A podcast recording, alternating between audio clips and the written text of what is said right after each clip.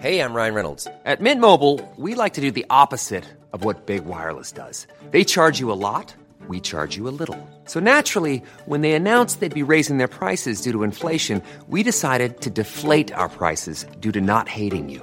That's right. We're cutting the price of Mint Unlimited from $30 a month to just $15 a month. Give it a try at mintmobile.com slash switch. $45 upfront for three months plus taxes and fees. Promo rate for new customers for limited time. Unlimited more than 40 gigabytes per month. Slows. Full terms at mintmobile.com.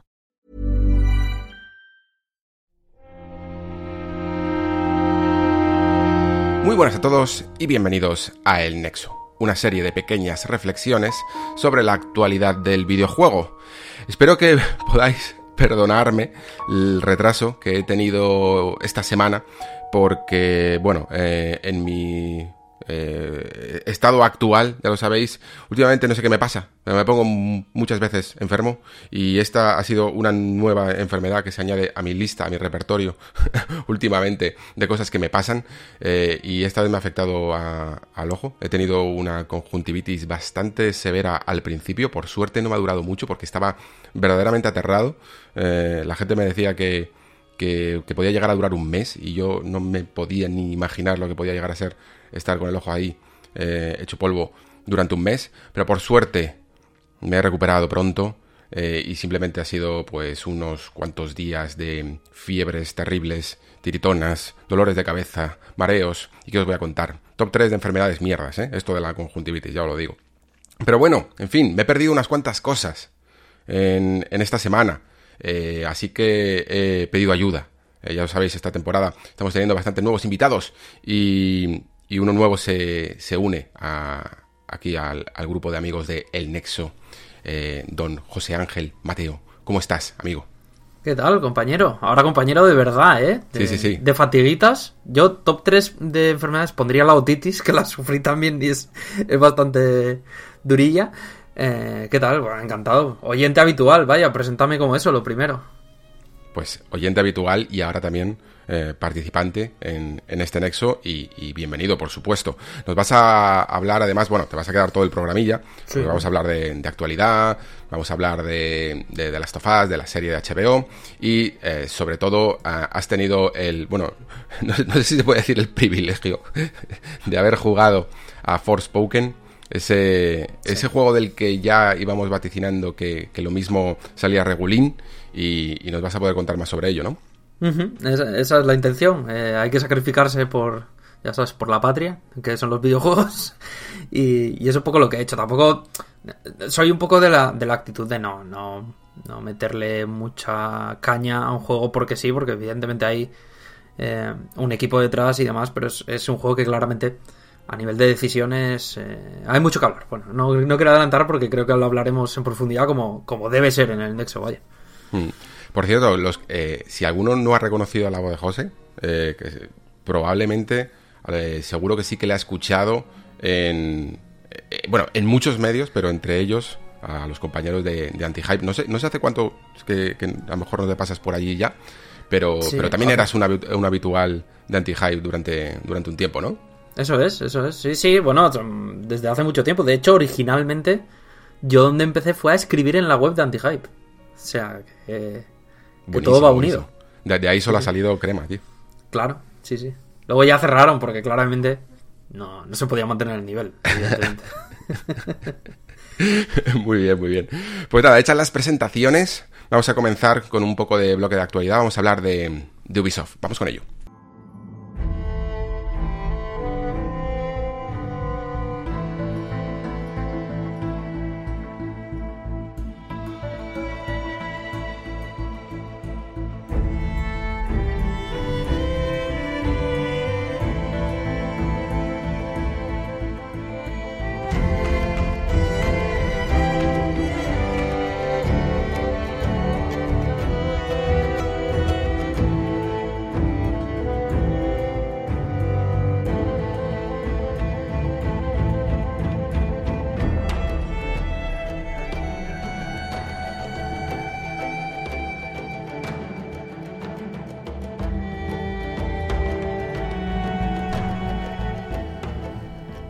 Bueno, pues eh, esta generación, por si no fuera suficientemente rara, Eh, creo que esto es una prueba más de que las cosas se están, se están moviendo mucho en la industria eh, últimamente y no todo el mundo sabe, yo tengo la, la teoría de que es eso, ¿no? Eh, no todo el mundo está cogiendo el, el ritmo o el talante a los nuevos tiempos. Y de hecho, en el fondo, el programa de hoy va mucho de esto, ¿eh? Porque no, no lo había pensado, mira, eh, se me acaba de ocurrir, pero, pero creo que va mucho de esto. Porque vamos a tener el ejemplo de Ubisoft, que no se está ajustando. Y además es curioso porque Ubisoft suele ser la que una, una de las compañías que siempre se ajustaba bastante rápido a todas las nuevas generaciones. Vamos a tener la serie de Last of Us, que significa el buen ajuste que está haciendo Sony a las nuevas generaciones y a las Tal nuevas cual. tendencias y cómo saber adaptarse a nuevos medios.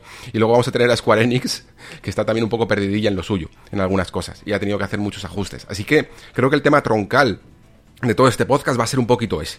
El, el- de nuevo, el estado de la generación, pero en- en- desde la perspectiva de las propias compañías y de por qué algunas como que no lo pillan, ¿no? Como que no pi- yo, yo mismo creo que algunas veces no, no pillo muy bien de qué va, cuál es el, el sentir y el corazón de esta, de esta nueva generación.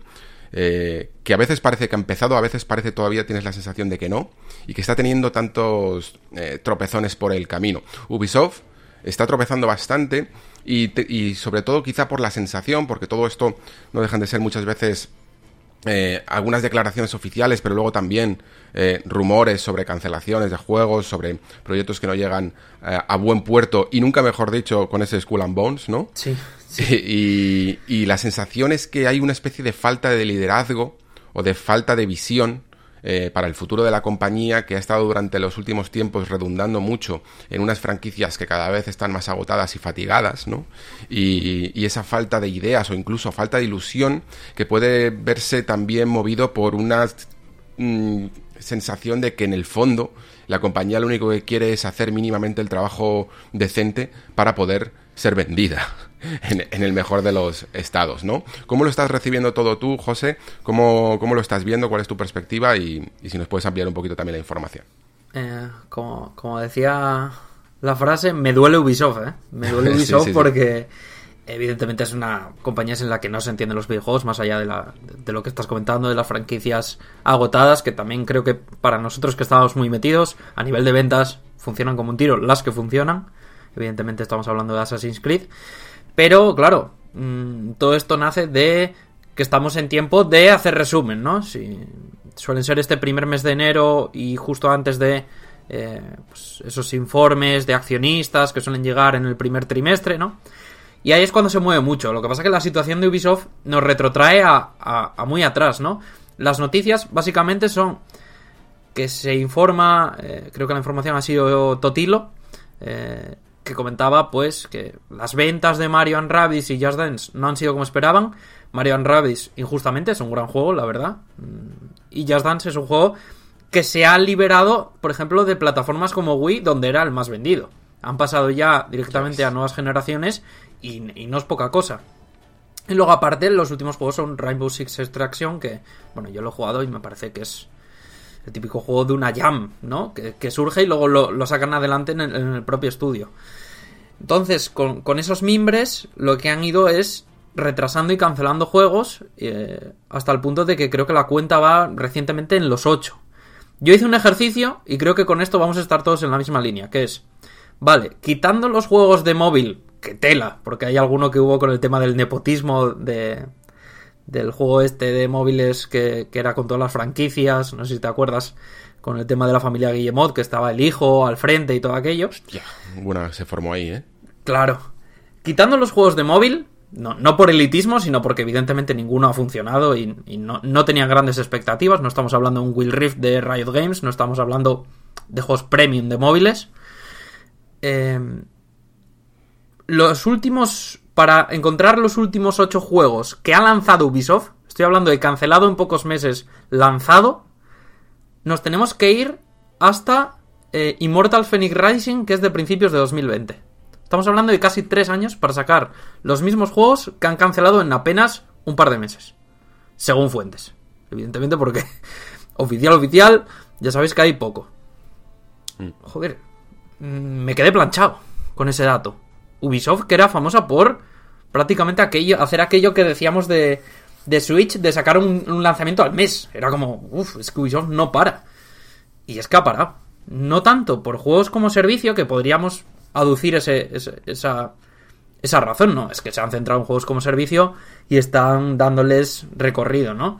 No, es que no tiene nada que ver con eso. Es que, es que han hecho unos, unos proyectos que o bien los han lanzado y no han tenido peso, como ese Rainbow Six Extraction o, o Rider Republic, ¿no? Por, por decir algunos o directamente los han cancelado. Ya ni me acuerdo de cuántos shooters multijugador han propuesto y han lanzado y se han cancelado. Uno de ellos decían que era este Project Q, que era una especie de MOBA shooter loco, del que, del que supuestamente también se ha cancelado, ¿no? Entonces, luego con esto tenemos lo, que llaman el cherry on top, tenemos la cerecita arriba, que es Skull and Bones. Hmm. Que supuestamente se ha vuelto a retrasar en un juego que tenía que salir ya era un juego que de hecho comentábamos fuera de micro, que yo, tuve de nuevo el privilegio de ver en, en, la última Gamescom. Hicieron un teatro bastante grande, la gente podía entrar, no, era solo para prensa, ¿no? la verdad que podía entrar todo, todo el público. Y era una demo bastante apañada. Yo de hecho salí como... Vaya, lo tienen que sacar adelante porque es un juego que lleva mucho en desarrollo, pero no es un drama, o sea, es un juego que claramente tiene cositas a mejorar a nivel de narrativa, es muy formulaico, etcétera, etcétera pero bueno, el combate se veía chuleta. No sé, se veía con cierto pozo de decir, bueno, pues vale, juego de Game Pass, ¿no? Que es ese, esa rama de juegos de... No es un drama. Pero aún así, por mucho que pueda llegar a estar apañado este juego, mm, es que, no le veo el atractivo para significar nada dentro de su catálogo. Es que no, no termino de entender. O sea, de, de Skull and Bones estamos hablando más de su retraso de lo que vamos a hablar del juego cuando salga. Efectivamente. Bien. Lo has resumido toda la turra que acabo de meter. Efectivamente. y es que es, cae también en ese cajón de juegos, que luego hablaremos, que son juegos que por retrasar seis meses no se arreglan. O sea, yo hay muchas veces que los retrasos no los entiendo. Y creo que a veces hay que hacer un poco como hace eh, Microsoft, que de hecho lo, comentaba Phil Spencer, que estaba muy orgulloso del esfuerzo que estaba haciendo el equipo de sacar adelante los juegos. Vale, se saca, ya está, y a la siguiente cosa. No podemos estar parados. Y eso pasa con Crackdown 3. Crackdown 3 es un juego regulero, pero es un juego, no es una fantasía. Existe. han trabajado el equipo y no los han sepultado en meses y meses de retraso. Ya está, hasta aquí. Hay que saber parar, elegir tus batallas. Y tu batalla naval no es la mejor. Ubisoft, por favor, ya está. Porque también el equipo acaba quemado. Eh, yo entiendo que vivir en un día de la marmota de otro retraso tiene que ser durísimo. Y, eso es un poco lo que, lo que me pasa con Skull and que, de hecho es lo que tú dices, estamos hablando más de lo que, de lo que es. Y luego por encima está el tema de que les han montado una huelga a Ubisoft. ¿Por qué? Porque Yves Guillemot, eh, recordemos, famoso por sacar a todo el equipo de Ubisoft al escenario en el E3 y decir somos una gran familia para evitar la OPA de Vivendi, resulta que cuando las cosas vienen mal dadas, la familia regular, no sé si esto lo sabes, porque ha sacado una nota de prensa la que dice, bueno, chicos, pues ahora está la pelota en vuestro tejado. Refiriéndose a los desarrolladores. Sí, sí, esforzados vosotros. Claro. Y, no sabemos si, con, si, si, se refería directamente a Crunch o, o en plan, depende de vuestra creatividad, ¿sabes? y de lo que vosotros saquéis. Y es como en plan, pero si es que precisamente uno de los grandes problemas que ha tenido Ubisoft eh, estos últimos años ha sido que se ha olvidado de esa creatividad, porque saliera bien o saliera mal, pero Ubisoft, eh, lo decía antes, ¿no? Que cada generación intentaba empezar con ideas nuevas. Te sacaba eh, te empezó a sacar los Rayman, o te sacaba el Valiant Hearts este, o te sacaba incluso Watch Dogs en el fondo, no dejaba de ser un intento de una, de una idea nueva, o te sacaba el For Honor. Intentaban hacer cosas nuevas y luego pues recuperar incluso si alguna de estas fracasaba con, sus franquicias grandes, ¿no? Y equilibrar un poquito la balanza para intentar sacar eh, la siguiente gran cosa que en el momento en el que mm, no diera de más de sí, se fatigara demasiado eh, Far Cry o, Assassin's Creed o cualquier otra cosa, les, lo, pudieran sustituir, ¿no? Pero es que tengo la sensación de que, como decían, esa falta de visión más que falta de visión, es una especie de, de, lo quiero todo, pero no sé exactamente en dónde poner mis esfuerzos, ¿no? Porque a la vez veo toda esta vorágine de, de juegos como servicio, de multijugadores exitosos que me están pasando por la izquierda y no consigo yo ninguno de ellos, pero a la vez tengo esta otra franquicia que lleva toda la vida, que es Assassin's Creed, y a la vez tengo miedo de que la siguiente eh, no venda, que es un poco lo que le ha pasado a, Far Cry eh, y no sé por dónde tirar. No sé si debería de seguir por este lado, no sé si debería de irme al otro. Y entonces hacen como intentonas y que, en el fondo se obstruyen, unas intentonas se obstruyen a otras. Si a todo esto le sumamos además que la estructura de, de Ubisoft es verdaderamente caótica, les funciona muy bien para compartir esfuerzos en algunos desarrollos, en, vez de estrujar del todo a un equipo, pues de repente, por eso luego cuando ves los créditos de un Assassin's Creed son eternos, ¿no? Porque te sale Ubisoft Shanghai, Ubisoft eh, Quebec, Ubisoft no sé dónde, y, hay en todos los sitios, que parece un McDonald's, eh, y, y está muy bien para, para, sacar adelante ciertos proyectos, pero está, es muy difícil en cuanto a logística de crear nuevas ideas y luego sobre todo para lo que se está rumoreando, que sería eh, vender la compañía, ¿no?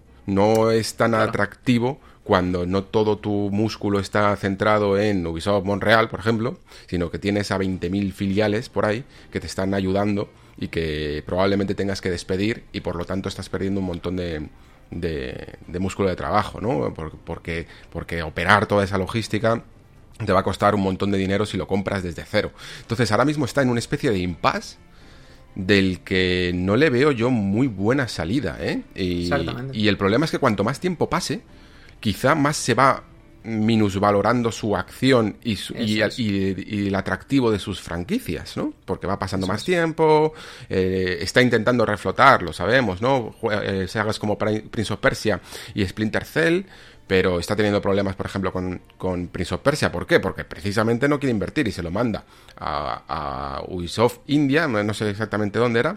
Eh, sí. Y... Bueno, ha estado por muchos lados. ¿eh? Sí. claro y no saben ni por dónde tirar, ¿sabes? Pues son, gente mm, relativamente nueva, aunque sea un remake y tengas todo el diseño hecho, pero hay, cosas que tienes que modernizar y, hay gráficos que tienes que hacer de nueva generación y no saben muy bien para eh, cómo, cómo hacerlo, ¿no? Eh, vemos incluso que es un poco casi la fórmula que están utilizando otras compañías, porque Dead Space Remake va por el mismo estilo, ¿no? Es, venga, vale, parece que hay un, hay un intento por reflotar el single player y hay un nicho lo suficientemente atractivo como para que todos estos millones que estamos invirtiendo eh, se recuperen.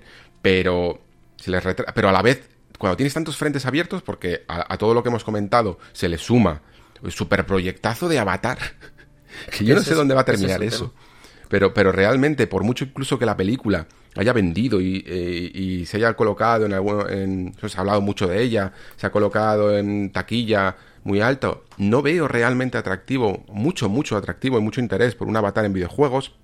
Y luego, por supuesto, lo que quizá podría llegar a salvar un poquito los muebles sería ese proyecto de Star Wars. Pero son, de nuevo, tantos frentes, tantos, tantas cosas a la vez, que, que creo que se entorpecen unas a otras, ¿no?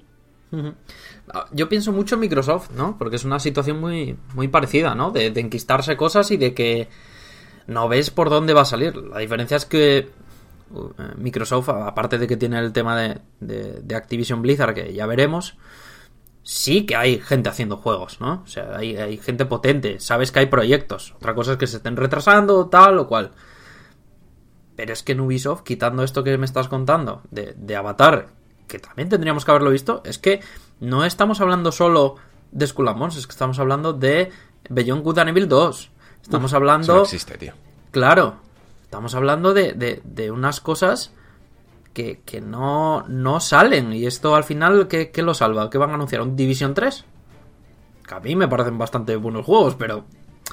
Quiero decir, tampoco veo que tengan ese chispazo ni ese músculo financiero ahora para emprender. Y si lo emprenden ahora ¿Sabes? Me saltan todo el rato dudas de.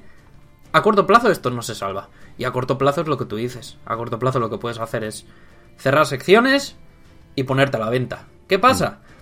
Que yo creo que aquí el verdadero damnificado del tema de, Microsoft y Activision, y no se ha hablado suficiente, es Ubisoft.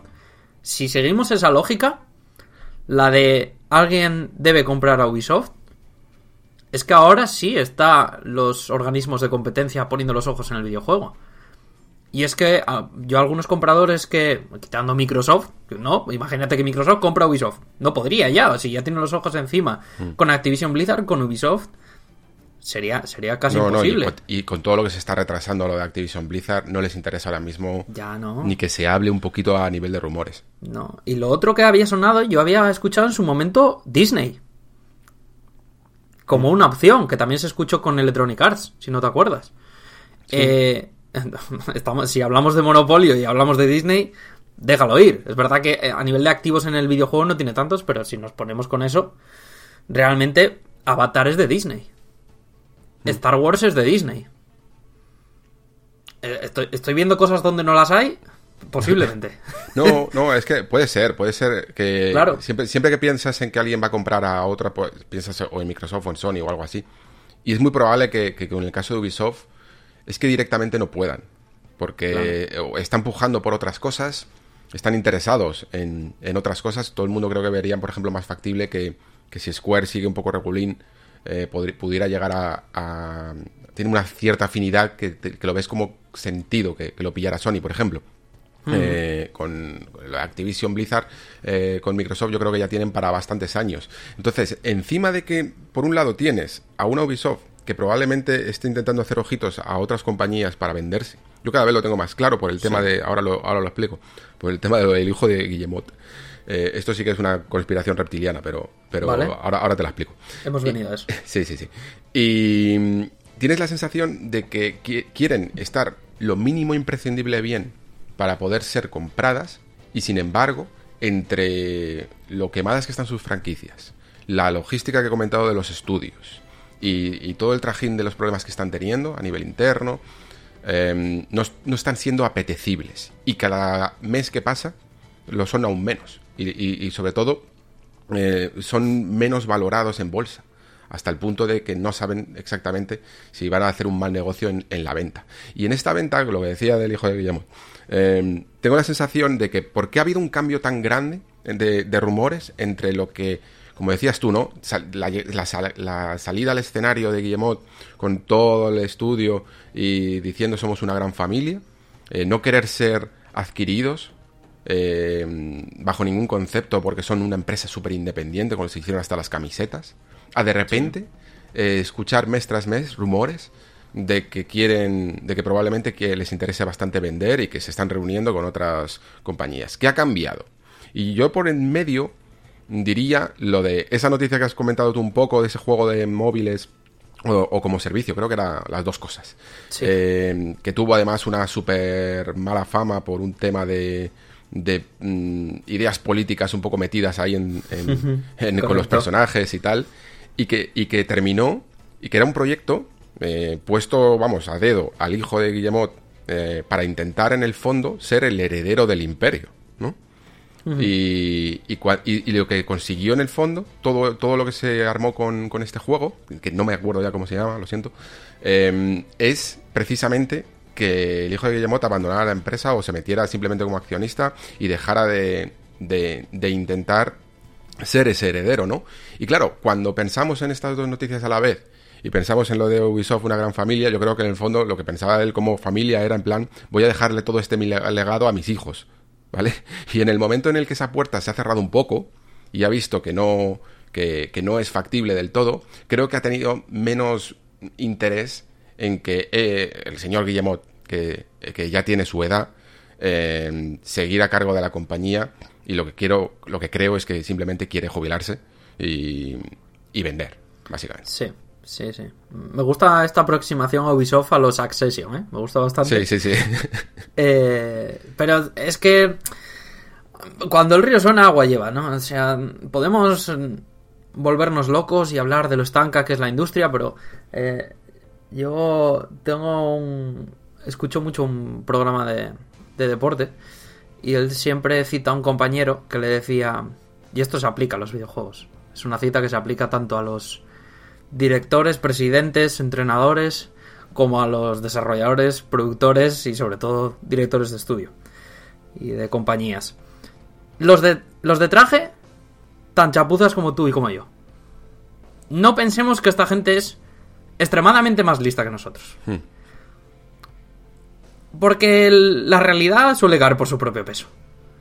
O sea, y, y, cuando pasan cosas de este estilo, cuando los proyectos no salen adelante, cuando están cerrando estudios periféricos, es que es el ABC de vender una compañía. Limitas los gastos superfluos, vas con tus buques insignia y pa'lante. Y pa'lante. Y eso es lo que, lo que tiene sentido. Lo que pasa que, de nuevo, yo creo que el, el, el ecosistema actual les ha saboteado por completo. El tema este de Activision Blizzard es que me parece que les hace muchísimo daño porque ahora a ver quién es el guapo que se pone a comprar una compañía de billones. Sí, sí, sí. Es que además es eso, porque sus franquicias, bueno, a lo mejor no son Call of Duty, evidentemente, pero creo que tienen todavía un cierto valor. Sí. Y sin embargo, no, no sé si se tienen valor por lo que son y por lo que han sido, pero no por lo que serán, porque están en, creo que un poco en, no en caída libre, pero sí un poco fatigadas.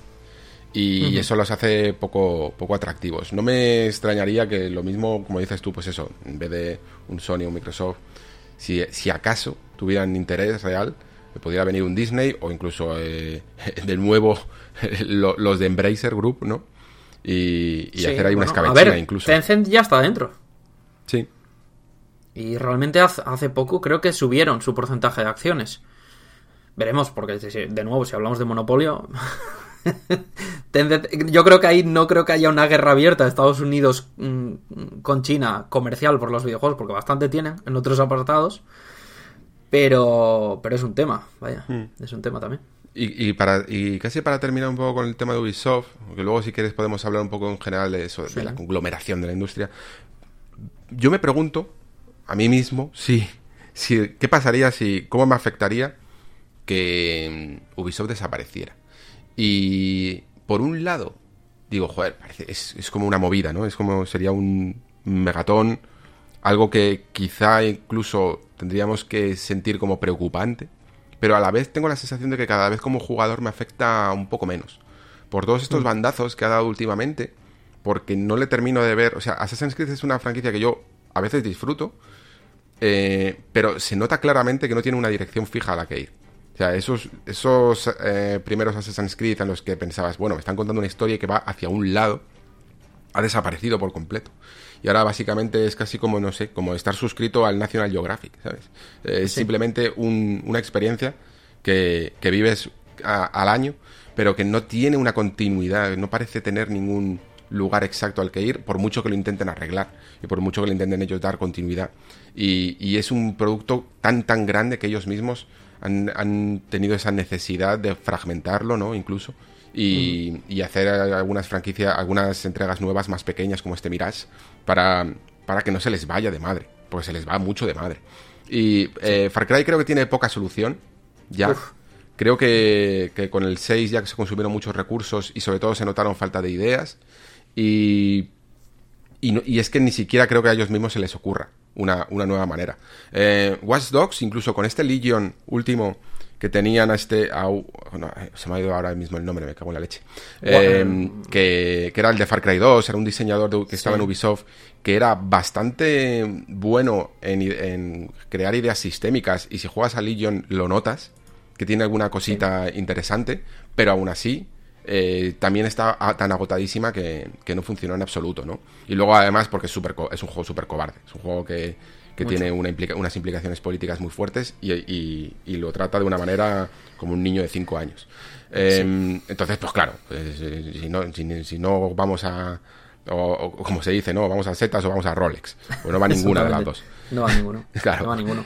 ¿Y, qué más tienes? Eh, ¿Estás intentando reflotar un Splinter Cell que por mucho que a mí me haga ilusión, o incluso Prince of Persia, que me hace hasta más, em, son dos franquicias que yo les tengo mucho cariño por la época buena de Ubisoft y por un momento que te pilla ahí con la Play 2 eh, mm, encantado de la vida, pero que me van a gustar a mí. O sea, cuanto más me gustan a mí, yo, mi, detector que tengo definitivo es que cuanto más me gustan a mí, menos van a funcionar a un nivel comercial bestia, ¿vale? Entonces, es una, una saga de plataformas que fue sustituida por Assassin's Creed para convertirla en algo de aventura, menos, menos mecanizada, menos de puzzle, mm. de plataforma. Y luego tienes una saga súper de sigilo, hardcore, de, de, leer patrones de enemigos y quedarte quieto. No, es que eso no te va a salvar tampoco los muebles. No. Y, Y pienso, ¿sería capaz de que, bueno, de estas dos franquicias que sí que me gustan, eh, no, no, volver a... Bueno, ya las echo de menos, pero bueno, se quedan ahí en el recuerdo. ¿Cuánto realmente me afectaría a mí que Ubisoft eh, desapareciera? Y pienso que a veces que muy poco. Por lo menos esta Ubisoft.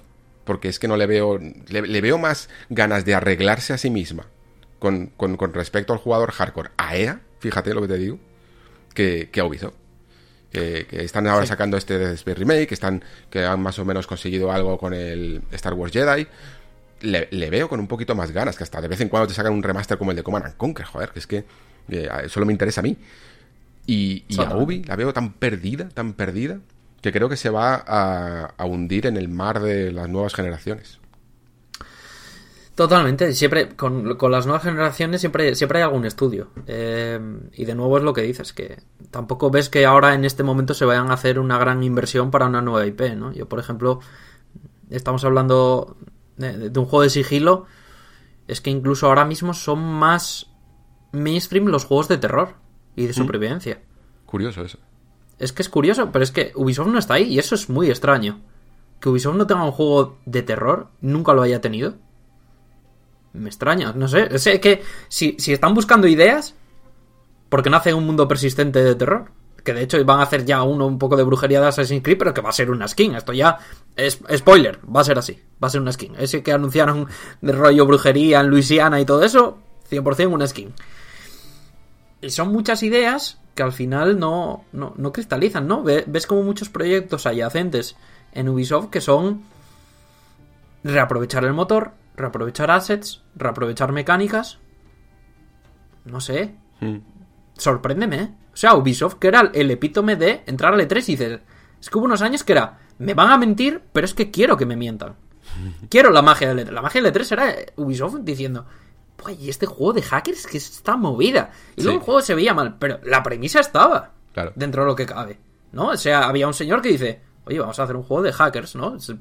la película está muy bien, vamos a hacer uno. Me acuerdo perfectísimamente y de, la ilusión por un maldito juego de, de un señor con gorra deslizándose en capós del coche y hackeando con el móvil, tío. Claro. Qué inocentes éramos. Éramos inocentes, pero es que teníamos eso lo que éramos felices. Es que teníamos eso a lo que agarrarnos. Es que ahora ni eso. Ni eso, en el caso de Ubisoft, me refiero, vaya. Yo, yo creo que sí que Assassin's Creed mm, tiene el potencial para, porque lo ha hecho, para tirar para arriba la compañía y sobre todo una vez que creo que sí que moderen sus expectativas porque tienen 257 millones con uno de personas trabajando y eso sí que es difícil de justificar con cómo están haciendo ahora mismo las cosas en Ubi y yo sí creo que es una franquicia que sigue siendo vigente. Creo que lo que, lo que decimos de que sea un ecosistema, que nos parezca menos, que nos parezca más, yo creo que es evidente que es un juego que sigue siendo súper vigente y que siga habiendo ideas para explorarlo y si no, ya volverán a decir, no tengas ningún problema. Em, lo que me preocupa es lo accesorio, lo que dices de Far Cry, ¿no? Eh, yo no lo he comentado, lo has comentado tú, pero yo cuando me puse el Far Cry 6, me lo pillé de segunda mano, duré una hora Duré una hora porque digo, este, ¿a dónde va esta movida? No va a ningún lado. O sea, estoy jugando un reskin del reskin del reskin. Y no, no, por aquí ya no. Y además el tema político, que quitando el tema de la interpretación de, del malo, es un juego que no va, no va a ningún sitio, no, no aporta nada. Y es una pena, y es una pena. Hmm. Pero claro, no, puedes ir solo con Assassin's Creed. Sí, no, no se puede. Tengo la sensación de que llevan mucho tiempo ya que en vez de hacer lo que quieren, hacen lo que se espera de ellos. O Exactamente. Lo que, lo, que prevén ellos en estudios de mercado, o yo qué sé, ¿no? O, o, según las ventas que tienen y tal. Y eso yo creo que ha terminado por romper la, ilusión a unos niveles que no sé yo si se pueden, si se pueden recuperar. Bueno, em, antes de pasar al siguiente tema, a la serie de las tofas, sí. Mm, como creo que es un poco una pregunta que voy haciendo a cada persona que se pasa por aquí. Se le dice a Pérez, eh, se le dice a Víctor Chico Nuclear, un poco sobre la conglomeración de la industria y, cómo lo estás viviendo. Si crees que tiene. Porque, por un lado, eh, puedes llegar incluso a verle ciertos beneficios cuando piensas en este nuevos sistemas de, de, suscripciones y tal que, están saliendo. por otro lado, es también un poquito aterrador Y me gustaría saber un poquito tu, tu perspectiva al respecto, cómo, cómo lo estás recibiendo. Yo creo que estamos evaluando algo, estamos evaluando una situación cuando estamos en la transición a esa situación. Hmm. Creo que nos estamos haciendo trampas un poco al solitario. Porque esto no ha acabado. Entonces yo ahora mismo no sé las repercusiones que tiene esto. Las puedo inferir, pero no... Yo no tengo claro cómo va a acabar este asunto. Quizás esto acabe cuando lo de Activision Blizzard digan hasta aquí, se acabó. Punto. Y luego ya sean cosas muy, muy esporádicas. Pero es que todavía, por ejemplo, no estamos viendo los primeros desarrollos de las compañías que han sido adheridas a otras. Eso tengo mucho interés, ver la libertad creativa que tienen en, en Xbox. O sea, son cosas que me interesan. Otra cosa que me interesa es eh, eh, la libertad creativa o la, o la- o el poder de decisión de cada trabajador. El, cómo afecta a esos trabajadores concretos el pasar a trabajar eso. Porque realmente, si su trabajo va a ser el mismo en el día a día, pues, pues es un punto yo creo importante y en el que hay que, hay que detenerse muy concretamente, ¿no? De, de- ¿Cambia el día a día de los trabajadores de la industria? Creo que es súper relevante. Y eso tampoco lo sabemos mucho. Si, más allá de cosas de prácticas de, de sindicatos y todo eso, pero siempre nos llega por Estados Unidos. Claro, cuando yo creo que también lo que, lo que pasa es que al globalizar, quizás vaya en otro sentido. Lo que está pasando un poco con Twitter, con Elon Musk. No, amigo, en Twitter Europa no puedes echar a la gente de un día para otro, porque aquí hay leyes. Entonces, si todos nos vamos a, la globalización, ¿qué va a prevalecer? Porque muchos estudios que se adquieren por Microsoft, siempre ponemos ese ejemplo porque es el evidente, tienen otras normativas laborales, ¿no? Entonces, eso me interesa mucho, por ejemplo. Y luego la otra cosa que me interesa es la creatividad en sí, ¿no? O sea, vamos a seguir viendo cosas independientes. Y yo quiero ser... eh, quiero tener esperanza. Porque vengo de las nominaciones de ayer de los Oscars. Bueno, no, no, estamos grabando a día 25. 19 nominaciones a 24. Digo, joder. Estamos que es la peor Hollywood de la historia, que no hay ideas nuevas. Llega una productora nueva y en 5 años le gusta a todo el mundo.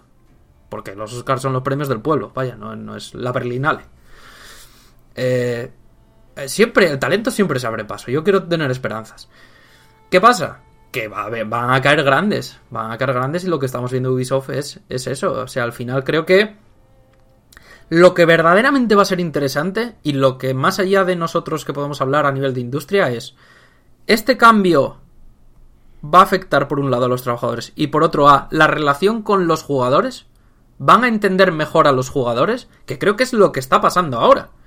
Hay muchas compañías que no entienden a los jugadores, no entienden al público. Y, de, esos de esos barros estos lodos. Si eso sirve para...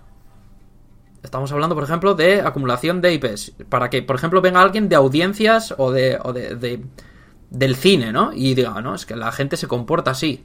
Yo creo que hay, hay estudios que sacan juegos por sacar. Y, y claro, así les va. ¿No? Creo que teniendo en cuenta que hay una creatividad y un espacio para las nuevas mecánicas y todo eso, creo que eso es es incluso secundario porque estamos hablando de, de big numbers, ¿no? Estamos hablando de industria a lo grande, a, a chorromoco que se llama, ¿no? Entonces, eh, mi, mi punto es, primero, tenemos que esperar para verlo y segundo, creo que hay actores de estos del, del cambio que quizás no están teniendo el, el- el- el foco encima. Esa es la sensación. Con lo cual, te estoy diciendo que no tengo ni idea. ¿Qué Ya. te parece? No, no, sí, sí, es que a ver, eh, no tengo ni idea, es la respuesta correcta, pero evidentemente, pues, Claro. eh, somos opinólogos y, Sí, sí, sí. y tenemos que dar nuestra opinión. Eh, yo estoy un poco en tu barco, en el sentido de que tengo la sensación de que, o sea, me preocupa, la, la creatividad es lo que más me preocupa de todo esto. Sí. Y porque, porque la parte incluso de beneficio para el usuario creo que la vemos bastante clara y si no, lo, y si no la cagan y no la lían parda con, con el tema de precios y demás, no se les va de madre, podría haber algo interesante en el sentido de que se- los usuarios se podrían beneficiar mucho de que, claro, en grandes grupos tienes mucho catálogo en el que elegir dentro de esos grupos. Es lo que nos pasa ahora con el cine, ¿no? Mm, sí, hay, está Disney, está eh, Amazon, está Netflix, está HBO y está un montón más por ahí, eh, pero, pero digamos que tú puedes, por unos módicos 10 euros o 15 euros, un mes eh, chutarte todo lo que tengas de, de, por ver de una compañía y luego irte a la otra. Es relativamente cómodo y funcional. Eh, si tuviera cada compañía su propio sistema, ¿no? Su propia plataforma, pues lo mismo te tocaría pagar doble o triple o cuádruple, ¿no? Y, eso es un problema. Eh, que es, en el fondo, los videojuegos, un poco lo que siempre ha tenido es eso, que, es una industria muy cara. El, formato, no, no físico, pero el formato de, compra individual no se puede ni siquiera eh, comparar a lo que era en su momento el cine o la música, porque cada juego costaba incluso en su momento 60-70 euros. Y en eso es, es, probable que si solo miráramos eso, y, y, tengo la sensación de que a veces perdemos un poco la perspectiva y solo miramos eso, solo miramos en plan, venga, lo que quiero es contenido barato para mi bolsillo, y lo único que quiero es estar ahí enchufado a la consola con cualquier cosa que me saquen, que hay mucha gente también así en Netflix, y, eso podría tener cierto beneficio, pero ¿a qué precio? ¿no? Y el precio sería la creatividad. Eh, ¿Por qué la creatividad? Porque evidentemente a menos grupos grandes, menos políticas y filosofías de grupos. Y eso significa que si, que si estos grupos tan grandes, por ejemplo, les viene un estudio que tiene dentro de la compañía y le dice, oye, mira, es que yo quiero hacer una idea que no se ha hecho en videojuegos nunca, eh, tanto por un concepto mecánico como un concepto narrativo. En plan, yo que sé, ¿cuántos temas todavía quedan por hablar en el mundo del videojuego? Por explorar, que es que ni, ni, nadie se los plantea. Ni nadie se los plantea. Temas muy duros eh, y muy reales. No, no existen ese tipo de videojuegos, ¿no? Tienes que irte muchas veces a, la escena indie para, conseguirlos. Pues imagínate eh, hacer un pitch de ese estilo a, una gran compañía y te diga, esto es una idea o muy arriesgada o que puede entrar en conflicto con nuestras políticas generales y por lo tanto mm, ni la vas a hacer tú ni la va a hacer ningún estudio de los que tengo en mi abanico. Y eso es una idea peligrosa. Pensar, eh, eh, pensar, que eso puede romper muchísimo y acabar con una buena parte de la creatividad en nuestra industria, a mí es algo que me preocupa bastante. Porque además casi todas van a ir con el tema de siempre, que es el de, sí, vale, pero ¿cómo le metes acción a esto? ¿O cómo le metes eh, algo que, que venda 10 millones, ¿no? Porque si quieres hablar, yo que sé, de una historia de, de yo que sé, de tráfico de armas, o de proxenetismo, o de lo que sea, ¿no? Eh, a lo mejor algunas mecánicas de acción no siempre se van a adecuar a tu, a tu idea, ¿no? Y por lo tanto se quedan campos increíblemente vacíos narrativos por explorar en el mundo del videojuego. Y eso me preocupa bastante. Pero luego suceden cosas extrañísimas, como Pentiment, ¿no?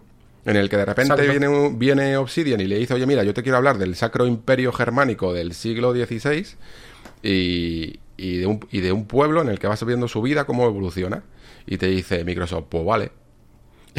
y, además con bastante en su momento, si lo necesita, crítica religiosa y lo que haga falta, ¿sabes? Y cero acción. Yo estuve en una charla con el director, vaya. Sí, con Soy. y decía que que sin que sin Microsoft detrás que no habría salido la idea, vaya, lo más probable es que no hubiera salido. Efectivamente, sí, yo también estuve, no sé si en la misma que tú, pero... hicieron varias, sí. sí, Y, dijo que, que esta es una idea que llevaba teniendo desde los 90 y se nota, porque parece una aventura gráfica, casi en su planteamiento teatral. Y, y, y el tío, de repente, se lo coló ahí y le dijeron que sí, pues porque también puede haber otra manera de pensar dentro de estos estudios que diga, pues mira, eh, esto me va a costar ni un millón de dólares, lo mismo, y, me cubre una parte del catálogo para un tipo de público que no es redundante, que no es, que no es, porque claro, al tío que le ofreces acción, ya la tiene. Entonces, si haces otro juego de acción, estás redundando en el mismo eh, público. Esto es un poco como las movidas que pensamos nosotros en, el tema de, analizar las, métricas en nuestras revistas y eso, ¿no? Dices, pero si tengo un juego que es radicalmente diferente, puedo apelar, aunque sea a un nicho mucho más pequeño, pero nuevo, que va a pagar una suscripción nueva. ¿no? Mm. Y no me ha costado nada, el dinero que se me ha caído de bolsillo al meterme para coger el móvil. Y eso se nota mucho en cuando comparas Game Pass y el Premium Extra de, Play. Los dos tienen buenos juegos, evidentemente. De hecho, yo en Play he jugado varios. Pero estás viendo esas cosas en Xbox. Eh, estás viendo estrategia, por ejemplo, bastante. De hecho, en PC. Que es un género, bueno, de nicho. Hmm. Estás viendo. Bueno, yo uno de los, los, juegos más raros que últimamente he jugado, quitando unos pocos, los he jugado en Game Pass. O sea, el, el, el Pathologic 2, yo lo he jugado en Game Pass. Sí, o el, o el Norco, o juegos así, claro. en Sleeper, unas eh, rarezas que se habrían quedado muchas veces en, en Steam, ¿no? Que habrías tenido que escarbar por ahí. Entonces, bueno, yo no quiero comprar ese argumento porque me parece bastante. puede llegar a ser falaz de la exposición que te da estar ahí. Pero es que la realidad me ha dicho que sí. ¿Mm? Que yo he jugado cosas porque estaban ahí. No sé si dice más del servicio o de mí. O, del público, claro, también. Bueno, dice de todos un poco. Dice también de, cómo muchas veces, gracias a estos servicios, te animas ¿no? también a, probar.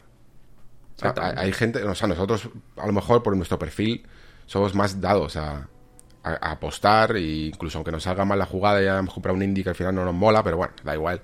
Pero hmm. mucha gente no, no quiere, tío, jugar con, su dinero, y quiere ir a lo seguro. Y, estos servicios pues le proporcionan una manera de, decir, oye, mira, voy a ser un poco como el probador de juegos que tenía la Tarrina en Play 1. Sí. pero, pero con rarezas. Sí, sí, tal cual, vaya, el curator, ¿no? Un poco de eso, sí. No, no, pero es que tiene mucho interés. De hecho, es un comportamiento que estamos viendo mucho en, los medios de, videojuegos y que viene y que viene desde de nuevo, si hacemos la comparación desde el mundo de las series, las, noticias más vistas en los medios, más allá de, oye, pues ayer, por ejemplo, los medios de, cine y de series, que son normalmente, pues, por ejemplo, ayer las nominaciones a los Oscar, evidentemente, ¿no? O grandes y rutilantes estrenos, etcétera, etcétera. Las noticias más vistas del día a día son, oye, esta peli te la van a quitar de Amazon Prime, sale este actor que te mola, échale un vistazo porque no está nada mal. Es que son esas las que más se ven. Mm. Y creo que es un contenido que tenemos que abrazar. Y que, y que, y que es profundamente interesante, profundamente útil, da espacio a la crítica. Hay que reinventarse y esa es una forma buenísima, más allá de cosas de eh, X youtuber le ha dicho X a no sé qué. Y se, y se aprecia y ese hilo conductor llega hasta el Game Pass y los servicios de suscripción, que es la actualidad de, la industria. Mm, y me parece súper interesante, vaya. Yo, yo esto lo veo a veces un poco como como mi opinión con, el tema de la IA eh, que, está viendo ahora, que es un poco en plan, vale, sí, a veces es un poco aterrador, pero necesito que cambien, que cambie algo, tío. Porque, porque la desidia de, de, que, de que todo el avance tecnológico lleva siendo igual y aburrido durante tanto tiempo, lo único que quiero es un revulsivo que haga las cosas movidas y excitantes, ¿sabes? Algo que remueva el avispero y ya veremos qué sale ahí, si miel o, de, abejas o avispas que te pican. Pero, pero que pase algo, ¿sabes? Que pase algo. Y, y, cuando llevamos tanto tiempo, tanto tiempo, que, bueno, yo no sé cuán, cuán, perro viejo eres tú en esto, pero, pero terminas un poco, a veces, mm, no aburrido del, del medio, pero sí viendo que cada vez puede llegar a ser menos excitante, ¿no? O sea, eh, lo hablábamos antes, ¿no? Casi como si fuera nostalgia de Watch Dogs, ¿no? Nostalgia del E3 de Watch Dogs. Eh, necesitamos cosas que nos hagan sentir que, la industria se mueve, que evoluciona o, que, o que cambia, o que pasan cosas, que pasa algo. Y a mí creo que la sensación que me está, nos estaba dando mucho esta generación es que no pasaba nada. Y, y dentro de lo que cabe, esto puede llegar a ser algo que, que, la, que la altere un poco, ¿no? Sí, sí. Y que luego, que no puede, quizás como, como el meme, this is not even my final form. Vaya, o sea, igual luego revienta, cambia, o se adapta, etcétera, etcétera. Pero yo creo que... Mm, yo no, no estoy jugando peores videojuegos. Y esto lleva unos años. Creo que, que sí que lo que hemos visto es hay más de la evolución tecnológica, que quizás por eso, ¿no? Estamos obsesionados con la evolución tecnológica. Hemos llegado a las 4K60. con nuestras em, varianzas, pero hemos llegado. ¿Ahora qué? ¿Qué hacemos? ¿Es la VR? La VR, evidentemente, parece que no, porque mm. no es masiva. La realidad aumentada, ya estamos en esas cosas cuando quizás lo que falta son, pues igual la expansión es esa, son los temas. Ojalá, ¿no? Ojalá sea eso y las mecánicas. Quizás ahora se ponga el acento ahí. Pero para eso tiene que llegar a un éxito de, juegos que vayan por ese sentido. Y, ahora yo creo que la pelota está en nuestro tejado. Tampoco tenemos que, que evadirnos de esa responsabilidad como jugadores. ¿no? La responsabilidad está en nuestro tejado. Eh, estamos viviendo también otro cambio en el que los juegos como servicio.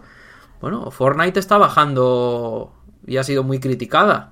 Eh, League of Legends eh, tiene muchos problemas. Eh, de Riot y no de Riot.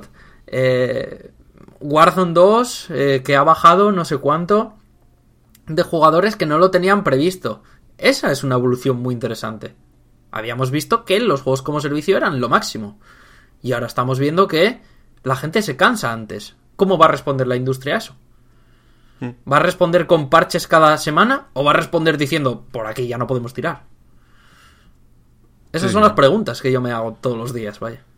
Sí, eh, la, sensación que tengo yo es esa, la de, la de que antes teníamos acceso, teníamos que elegir muy bien a qué juego jugábamos, ¿no? Incluso la, nuestro rol como prensa un poco era esa, el de más seleccionar eh, y, tratar de ayudarte a, que eligieras algo que fuera muy afín a ti y que, y que sin embargo ahora se está abriendo mucho el puño eh, y la oferta de acceder a muchos juegos a la vez. Es muy fácil jugar a mucho todos los meses y de bastante novedad. Y por lo tanto, lo interesante ahora, más que nunca, es seleccionar lo bueno, ¿no? Y no quedarte simplemente en una rueda de, conformismo. Que es un poco el estado en el que está, como decía antes, eh, la televisión. En elegir bien qué contenido ves, ¿no? Y no simplemente mm, quedarte ahí dando vueltas en el carrusel y elegir cualquier cosa que, te pongan, ¿no? Que, las compañías no elijan por ti.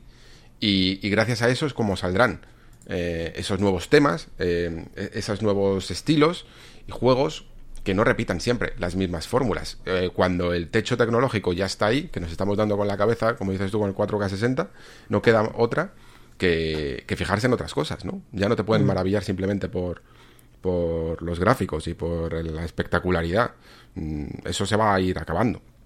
Porque ¿qué más da 8K el día de mañana, ¿no? Eh, o incluso en términos de PC, que la gente está bastante conforme ya con el 1440p por la distancia de, al monitor, ¿no? Entonces, ¿para qué más en ese sentido? Lo que necesitas es otro tipo de cosas. Vale, eh, ¿quieres concluir con alguna cosita más o pasamos a de las tofas? Pasamos, pasamos, hay mucho que hablar. Venga, pues vamos allá. Hey, I'm Ryan Reynolds. Recently, I asked Mint Mobile's legal team if big wireless companies are allowed to raise prices due to inflation. They said yes. And then when I asked if raising prices technically violates those onerous two-year contracts, they said, "What the f*** are you talking about? You insane Hollywood ass." So to recap, we're cutting the price of Mint Unlimited from $30 a month to just $15 a month. Give it a try at mintmobile.com slash switch. $45 up front for three months plus taxes and fees. Promoting for new customers for limited time. Unlimited more than 40 gigabytes per month. Slows. Full terms at mintmobile.com. There's never been a faster or easier way to start your weight loss journey than with PlushCare. PlushCare accepts most insurance plans and gives you online access to board-certified physicians who can prescribe FDA-approved weight loss medications like Wigovi and Zepbound for those who qualify. Take charge of your health and speak with a board-certified physician about a weight loss plan that's right for you. Get started today at plushcare.com slash weight loss. That's plushcare.com slash weight loss. plushcare.com slash weight loss.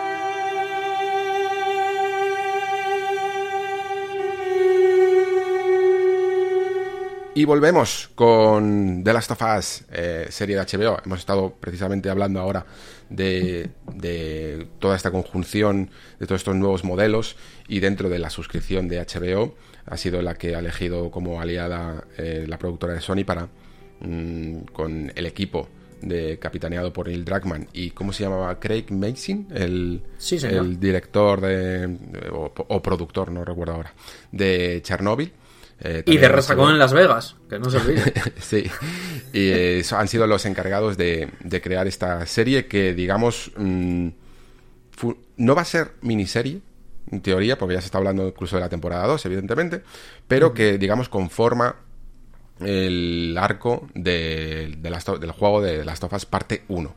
Y eso significa que para los que queráis, se puede ver perfectamente, no, no, vais a tener, por decirlo así, bueno, no, sé cómo se recibirá o cómo, se, cómo recibe cada uno el final de The Last of Us, que ya dentro de los videojuegos es abiertamente conocido, aunque aquí no diéramos nada, pero yo ni siquiera lo consideré nunca un cliffhanger, simplemente es como plan, mira, si el juego se hubiera quedado solo aquí, nunca hubiera habido parte 2, eh, también hubiera estado bien, ¿no? O sea, que se puede entender casi como una, una especie de miniserie.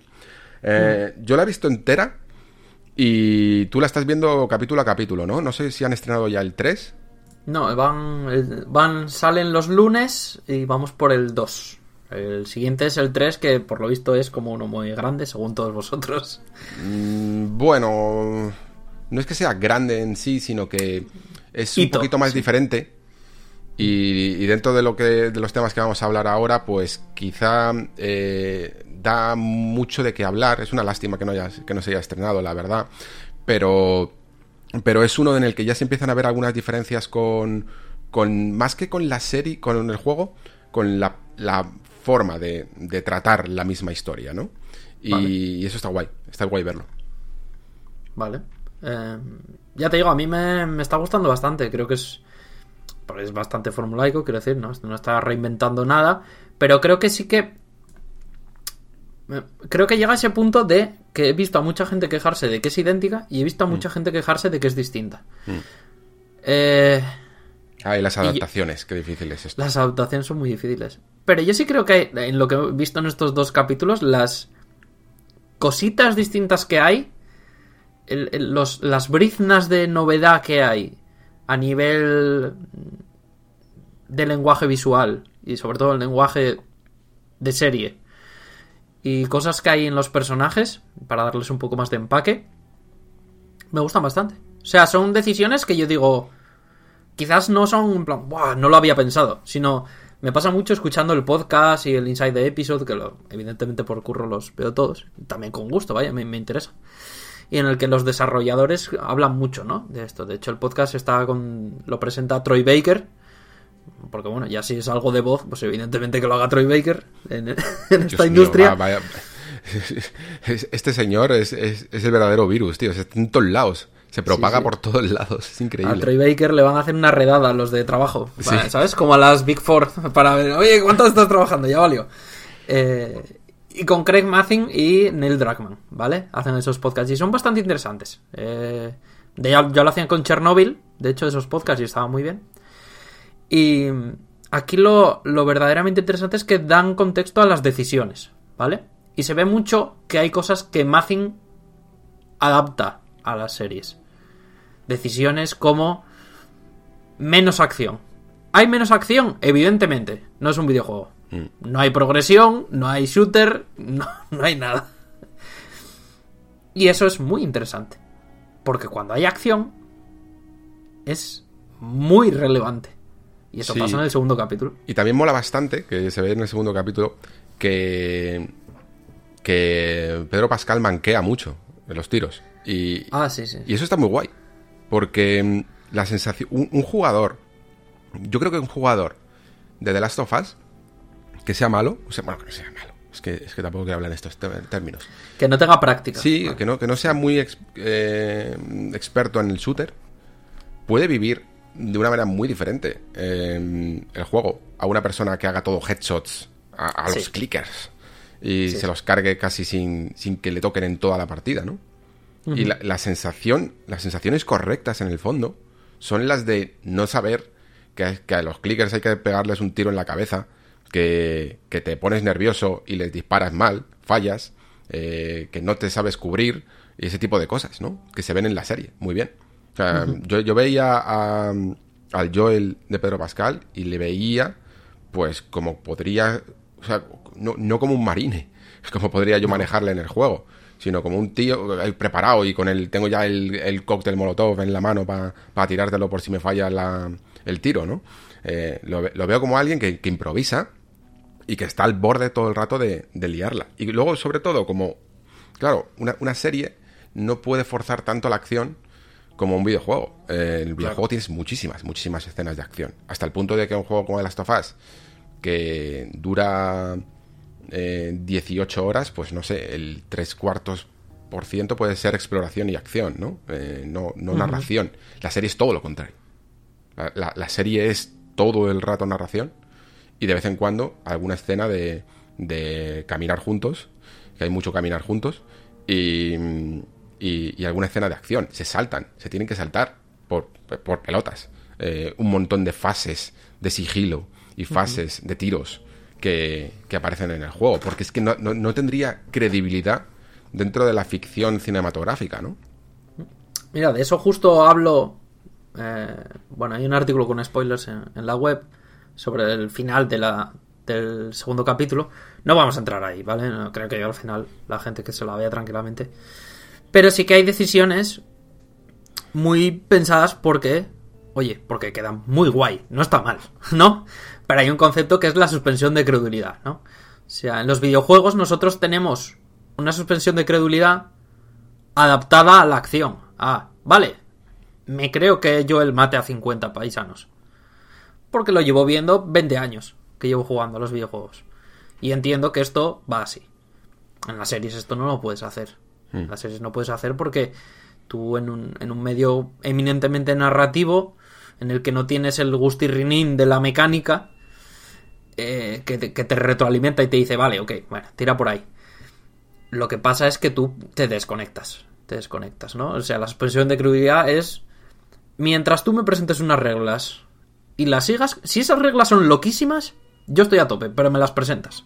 Y eres consecuente con ellas. Claro. Cuando tú no das ninguna regla, se sobreentiende que es tu mundo, ¿vale? Y esto es muy simple. Si no me explicas que Joel es un sobrehumano, yo entiendo que es un señor normal. Humano. Si mm, no me dices que hay otra gravedad, pues le pega una patada a uno y no va a salir volando. ¿Vale? O sea, son ejemplos muy chorras. Pero, pero a partir de eso, es un árbol que se ramifica hasta el punto de cuando te genera rechazo o no las cosas. Y creo que han pensado mucho en eso, ¿no? Hay una cosa muy simple que es. Es mini spoiler, pero no lo es, realmente es. Lo explican. Oye, ¿tiene sentido que los de Fedra vayan hasta 50 kilómetros persiguiendo a esta gente? Y dice Craig Mazin. No, porque están en una zona de cuarentena y si van tan lejos y infectan a uno, a- tomar por saco la zona de cuarentena. O sea, la zona de cuarentena es algo muy estanco. No pueden estar patrullando todo el rato. A ver si pillan a unos... Bueno, pues, pues si se van ya se morirán, ¿no? Es un poco lo que pensaría ese soldado de Fedra. Claro. Y tiene mucho sentido. Y son cosas y son decisiones del mundo real y del mundo de las series. Que el mundo de la serie es muy fantasioso, pero aspira a ser bastante más realista, claro. Sí, yo, yo creo que hasta se entiende mejor con, eh, con Uncharted, ¿no? Porque tú dices, vale, Nathan Drake, tú sabes que es, es un ser humano, normal. Pero en el fondo está haciendo cosas de superhéroe. O sea, está pegando unos saltos imposibles, está escalando cosas imposibles para un ser humano normal. Y eso en, la- en una serie cantaría muchísimo. Claro. Y, y creo que eso sí, que, que evidentemente pues tienen que tomar el, el aspecto más realista de las cosas y lo hacen bien. Lo hace bien en la acción, creo que la hacen muy contenida. Quizá habrá gente que se quede como en plan, bueno, pues esperaba más acción, pero yo creo que si fuera más acción sería Walking Dead o algo así, ¿no? Y, Sí. y ya, ya le- incluso para algunos círculos puede llegar a, a costarle diferenciar esto, en plan de, bueno, otra serie en el fondo de zombies, eh, ¿qué me vas a aportar distinto? Y ahí es donde tiene que influir un poco más los valores de The Last of Us comparado con otros tipos de series posapocalípticas zombies, ¿no? Porque por mucho que le llames, o que sean hongos o lo que sea, eh, da igual, ¿vale? Eso le da un aspecto más realista, pero en el fondo el, el ambiente es el mismo. Lo que tienes que hacer es diferenciarte. Creo que la, la serie entiende muy bien eso, eh, hasta el punto incluso de que mete cosas de su propia cosecha, ¿no? Como ese debatito eh, inicial, ¿no? Que, que es casi el, su- el prólogo del prólogo. Que está muy bien, porque además está muy bien grabado, la verdad. Me gustó mucho. Sí, muy bien los actores escogidos, porque claro, está el hermano de, la momia, ¿no? Sí. que, que me dio un choque verle tan mayor. Sí, sí, sí. Está, además, en relación con los videojuegos, porque está el otro actor, el presentador, que es el que hace. El de Big Head este de, de Silicon Valley. Claro, y luego también es quien hace en uno de los capítulos independientes de Mythic Quest de la Que segunda es, que temporada. es increíble ese que capítulo. es increíble ese capítulo. Y uno de los momentos que más me reí cuando le corrige a Asimov, eh, que, que me, me- estuve media hora riéndome. Muy bueno. Buenísimo, muy buenísimo. Muy bueno. Son detallitos, son detallitos que yo creo que también los hacen un poco a conciencia, porque, bueno, evidentemente, además de ser buenos actores, ¿no? Porque de esos hay muchos. Mm. No, y que además le pega bien porque en el fondo sería como una especie de talk show. O Y tiene toda la cara de presentador de, de los 60, vaya. y que, que- que intenta como darte información Sí. interesante, pero con toques de humor y de repente viene un tío a decirte que estamos, eh, vamos, eh, grindeando la, la, la extinción siempre. Siempre. Sí, sí. Sí, sí. Somos una bonita casualidad. Sí. Pero está muy bien. Y de hecho, la introducción del segundo me parece brillante, ¿no? Eh, cre- creo que el lo que aporta un poco, que, que The Walking Dead lo intenta, pero The Walking Dead llega a ser un poco ya culebrón, ¿no? Lo, lo- lo que tiene esto es que no está siguiendo un héroe. Nadie es un héroe aquí. Ni vamos a conseguir salvar a todos, ni nada. Y de hecho lo dicen en el segundo capítulo, que es una frase que me, que me parece que me gusta mucho, ¿no? De cuando dicen, salva a quien puede salvar. O sea, no, no eres un superhombre. Esta es una historia contenida. Esto es una historia de personajes y de personajes que no necesariamente son héroes, pero no héroes de porque hagan heroicidades. Que a veces hacen alguna heroicidad porque eh, cuando se lleva al extremo uno- una persona puede hacerlo, ¿no? Sino porque no eres bueno. No eres una buena persona según los estándares, porque el mundo no te lo permite, no se puede ser buena persona en un post-apocalipsis. Es, es inviable. Y, ese es el verdadero esa interés. Era una, era una de las preocupaciones que tenía eh, con la serie, que Claro. mm, de alguna manera blanquearon un poquito a ciertos personajes, Hmm. eh, como eh, Joel sobre todo, y, y no, ya todavía no ha pasado, pero bueno, ya veréis que mm, generalmente se sigue mucho la tónica del videojuego, incluso cosas, en conversaciones que, que no tienen su propia cinemática, pero que son importantes, que diálogos entre Joel y Ellie se repiten aquí y no se intenta en ningún momento eh, decir, no, mira, este, este Joel en el fondo tiene un puntito de heroicidad, ¿no? Que es un poco lo que cae a veces Hollywood. Sí. Y, y no, no, no, para nada. De hecho, mm, hablabas de si va a haber segunda temporada o no. Bueno, entiendo que aquí por lo menos ya has hablado con spoilers de The Last of Us parte 2. Creo que todo lo que sea de esos juegos se puede hablar un poquito. Es muy interesante, y si no, no voy a entrar, pero sí que reviséis un poco los insights del episodio, el del primer episodio. En la escena final, cuando escapan, ¿no? Ese momento que todos sabemos del videojuego, cuando a Ellie le pillan el escáner y ven que dan negativo, o sea, da positivo. Y ahí hay un momento de acción, ¿no? Esto pasa evidentemente en el primer capítulo. Em, hablan de eso, Craig Mathin, y me parece súper interesante. Porque creo que una de las cosas que más nos chirrió en parte 2 está intentando justificarlo ahora. Y me están dando unas sensaciones de no queremos un Juego de Tronos 2.0 con el final. Sí, sí, sí. Eh, Y el que entienda, que entienda. Está bien, está bien sí. Eh, sí. creo que, que se ve muy claro y además siendo HBO no dejan nada, nada, nada la... No creo que sea fortuito, ah, vamos a coger este corte del making of. No, creo que es muy evidente por dónde van y cómo quieren que los personajes queden muy bien definidos, ¿no? Que eso es el trabajo de una serie, evidentemente, antes que un videojuego. Me parece muy interesante. Creo que, que tienen muy claro lo que quieren y más allá de que nos guste más, nos guste menos a nivel de producción, es una cosa abrumadora. Creo que no estamos inmunizados ya a esto, pero los escenarios no tienen ningún tipo de sentido. Ese momento en el que ves ese edificio caído contra otro, que lo ves en el videojuego y te lo crees porque son polígonos. Y aquí lo hacen, creo que son maquetas. Y juegan con el segundo plano. Es, es- Mm, No sé si siempre son maquetas, porque en el... Bueno, hab- habrá muchas veces que sí, sí. y que, y que harán superposiciones, porque en la, en la que he visto yo, en, en la... O sea, Claro, en la- lo sé, el, lo sé. el visionado preliminar que he visto yo, en algunos momentos, ¿sabes? Que es de esto que... Yo es que esto me parece increíble, fascinante, porque en videojuegos nosotros tenemos nuestras experiencias con las previews y tal, pero yo de cine no había visto tantas. Y, y hay momentos en los que hay escenas que faltan los efectos especiales, ¿sabes? Y Te ponen una pantalla ahí grande y la, y la estás viendo. Y, y es alucinante. Entonces, eh, la serie tiene más efecto especial del que parece. Tiene más CG del que parece. Eh, no sé exactamente cuándo es maqueta o cuándo no, porque la verdad es que lo hacen muy bien. Pero, pero toda esta superposición de 3D en fondos y tal, mm, hay mucho más de lo que, de lo que parece. Ya, pero, pero se nota que hay un esfuerzo porque queda muy práctico, muy de efecto práctico. Y de hecho pasa con los clickers, que de hecho eh, cuando aparecen son... Las voces son las mismas, son los mismos actores de voz, que me fascina que sean actores de voz. Yo creo que esto lo habían hecho con un programa, ese sonido. No me creo que haya una persona que tenga una garganta que haga eso. Y, y los actores físicos son reales, o sea, completamente. Hay, hay una capa de CG para terminar los aspectos, sobre todo del, del maquillaje, pero el maquillaje es práctico y los actores se mueven como en el juego tal cual. O sea, hay, hay mucho esfuerzo de que eso, de hecho lo comentaban los actores. Dicen, no teníamos que actuar porque daba miedo de verdad ver a esos bichos por ahí, de bien que lo hacían.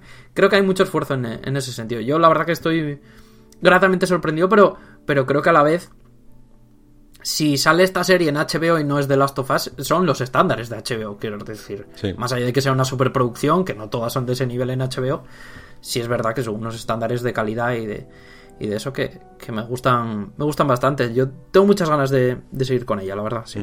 No, no sé si en el, tú sabrás más por el, eh, ver el making of del capítulo 2, Hmm. pero hay una escena nueva que es la, digamos, el prólogo del capítulo 2, el- que es la Sí. que ocurre en Indonesia y tal. Sí.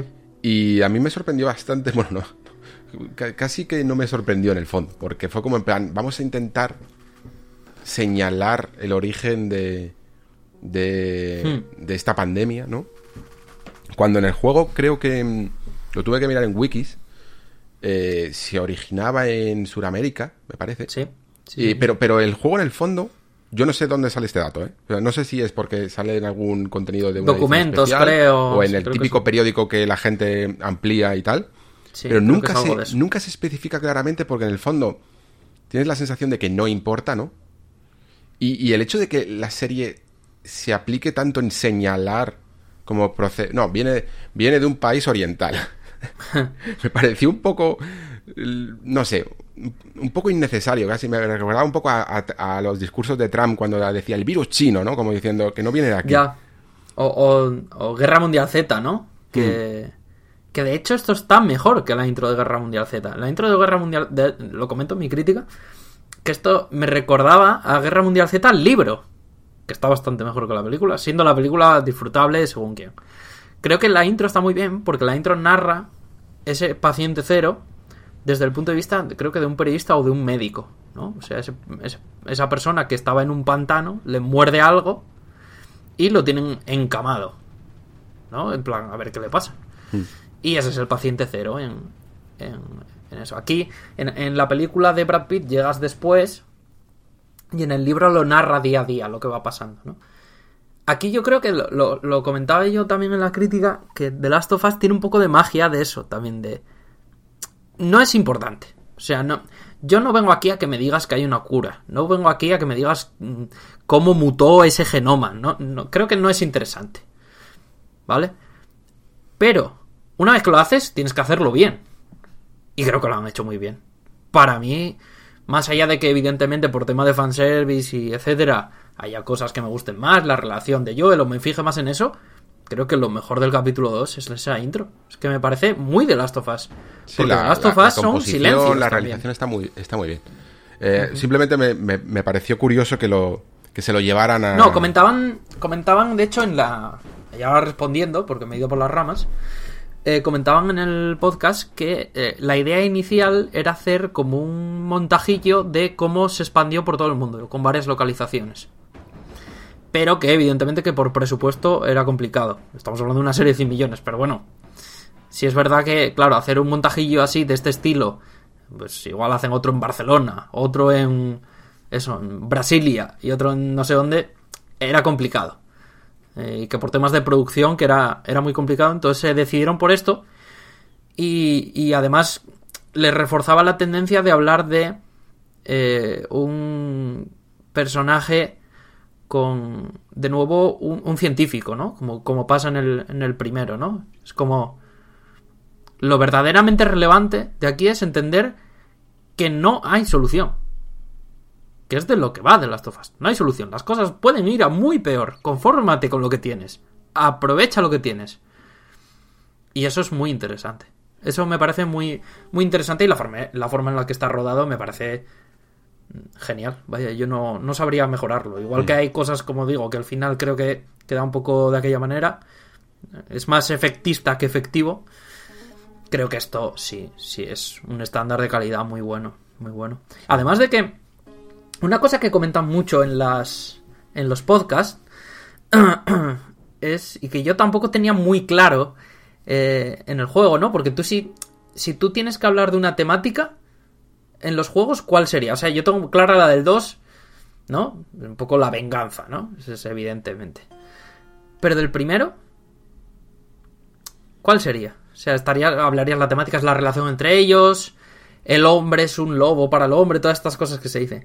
Y ellos tienen muy claro que aquí la, el- la temática es el amor. Y que el amor puede ser peligroso. Lo comentan en todos los podcasts, lo comentan en todos los making-ofs. Y me parece muy interesante. Bueno, claro, porque es que el, el final de, de este juego y de esta serie también va a ser eh, es un final moral, es un debate moral, digámoslo así, un debate filosófico prácticamente, en el que influye mucho el, el amor. Y, y- y dentro de ese amor incluso podrías llegar a, a debatir entre el amor egoísta y el Eso amor y el amor a la raza humana. Entonces, pues claro, eh, o sea, es que es, es el es el, el- el ejemplo del tranvía casi de, de, de filosófico, ¿no? Solo, solo que en una, en una vía eh, pondrías a alguien que conoces. Es, es algo así. Y, y eso creo que siempre ha sido el gran, el gran poder que, que tenía este juego y, y evidentemente creo que gran parte del éxito que tiene de Last of Us y que ha tenido durante 10 años es precisamente por ese final. Y la serie lo tenía que tener muy, muy en cuenta. Lo tiene que hacer muy, muy bien. Y de hecho eso me lleva a un poco el otro tema que yo no sé si con dos episodios ya lo estarás viendo, Vale. pero que el- el- la serie está calcando en algunos momentos mm, frases y planos directos del juego. Pero, Sí. pero a un nivel que, que a mí me parece interesante porque es como en plan, porque en general ya sabemos un poco cómo funcionan las adaptaciones y cómo funciona también, antes lo hablábamos incluso de la creatividad. Evidentemente, nadie en este mundo y sobre todo gente que ya está en estos niveles, que sea creativo, le mola en el fondo replicar Ya. uno a uno cosas. Porque, joder, eh, el tiempo que tienen para ser creativos es muy limitado. Unas producciones de, estos de este estilo, nosotros las consumimos en dos semanas, eh, pero la gente se tira años de su vida y de su carrera. Y tiene, digamos, un número de tiros en la. en la. eh, en, en su cartera de cuántas veces van a poder hacer algo. O sea, lo mismo la cagan y, y es la única cosa que hacen en su vida. Por lo tanto, se, se preocupan mucho de intentar impregnar su obra de su personalidad, de su pe- perspectiva, de su visión. Y, y por eso muchas veces las adaptaciones de... Da igual, de cómic, de videojuego, de lo que sea, o de libros, eh, a cine, son tan distintas. Porque nadie quiere replicar algo que ya está hecho. Y, y normalmente nosotros, mm, cuando alguien es muy fan de algo, lo- por un lado existe esa tendencia a decir, bueno, em, yo es que esto no es exactamente igual, es que este no es mi producto estrella que tanto me gusta. Y a la vez yo entiendo un poco las dos partes, porque por un lado, aquí se ha optado muchas veces por eh, hacer uno a uno escenas y, diálogos del guion Sí. como digo, probablemente porque pensarán, eh, es que no se puede hacer mejor, es que esto es exactamente la Claro. frase que hay que decir. Que Claro. no puedo hacer otra cosa, ¿sabes? Que, que replicarla porque ¿para qué? O sea, hay un momento incluso cuando antes de que salgan em, de que están esperando él y, y Joel se va a dormir mientras que están esperando a Tess, que, que está Joel tirado en el sofá y tiene la mano un poco en la frente dormido, que está como soñando y se ve el reloj y tal, y es que la luz, el plano, todo es casi igual, simplemente parece que lo han invertido. Y Pero yo, yo creo que sí que hay una cosita. Y es. eh, lo comentan un poco ellos con una anécdota en el segundo episodio. Eh, me refiero a, a, a Dragman. Dragman, el segundo episodio es el que dirige Dragman, ¿vale? Em, es muy interesante cómo ellos, aunque el texto sea el mismo, la interpretación no va a ser la misma, ¿vale? Y por eso también se han cuidado mucho, que se hizo muy viral esto de, no, no juguéis al juego, no, no es... Hablaba Dragman cuando una escena final, cuando Tess le enseña una cosa a Joel, ¿vale? Que se dio cuenta al grabar que, que se salió un poco de lo que le había dicho este Pedro Pascal, que, y que daba un paso adelante y como que achinaba los ojos como para ver. Y tú dices, qué tontería, más grande, ¿no? Pero claro, todo esto está marcado, o sea, las, las escenas tienen delimitadas unas zonas porque es donde encuadran bien a los actores, ¿no? Y él comentaba que luego eh, se enfadó mucho en el momento, pero así mismo, porque evidentemente no iba a echarle la broca a este hombre. Y que luego en la sala de edición dijo, qué cabrón.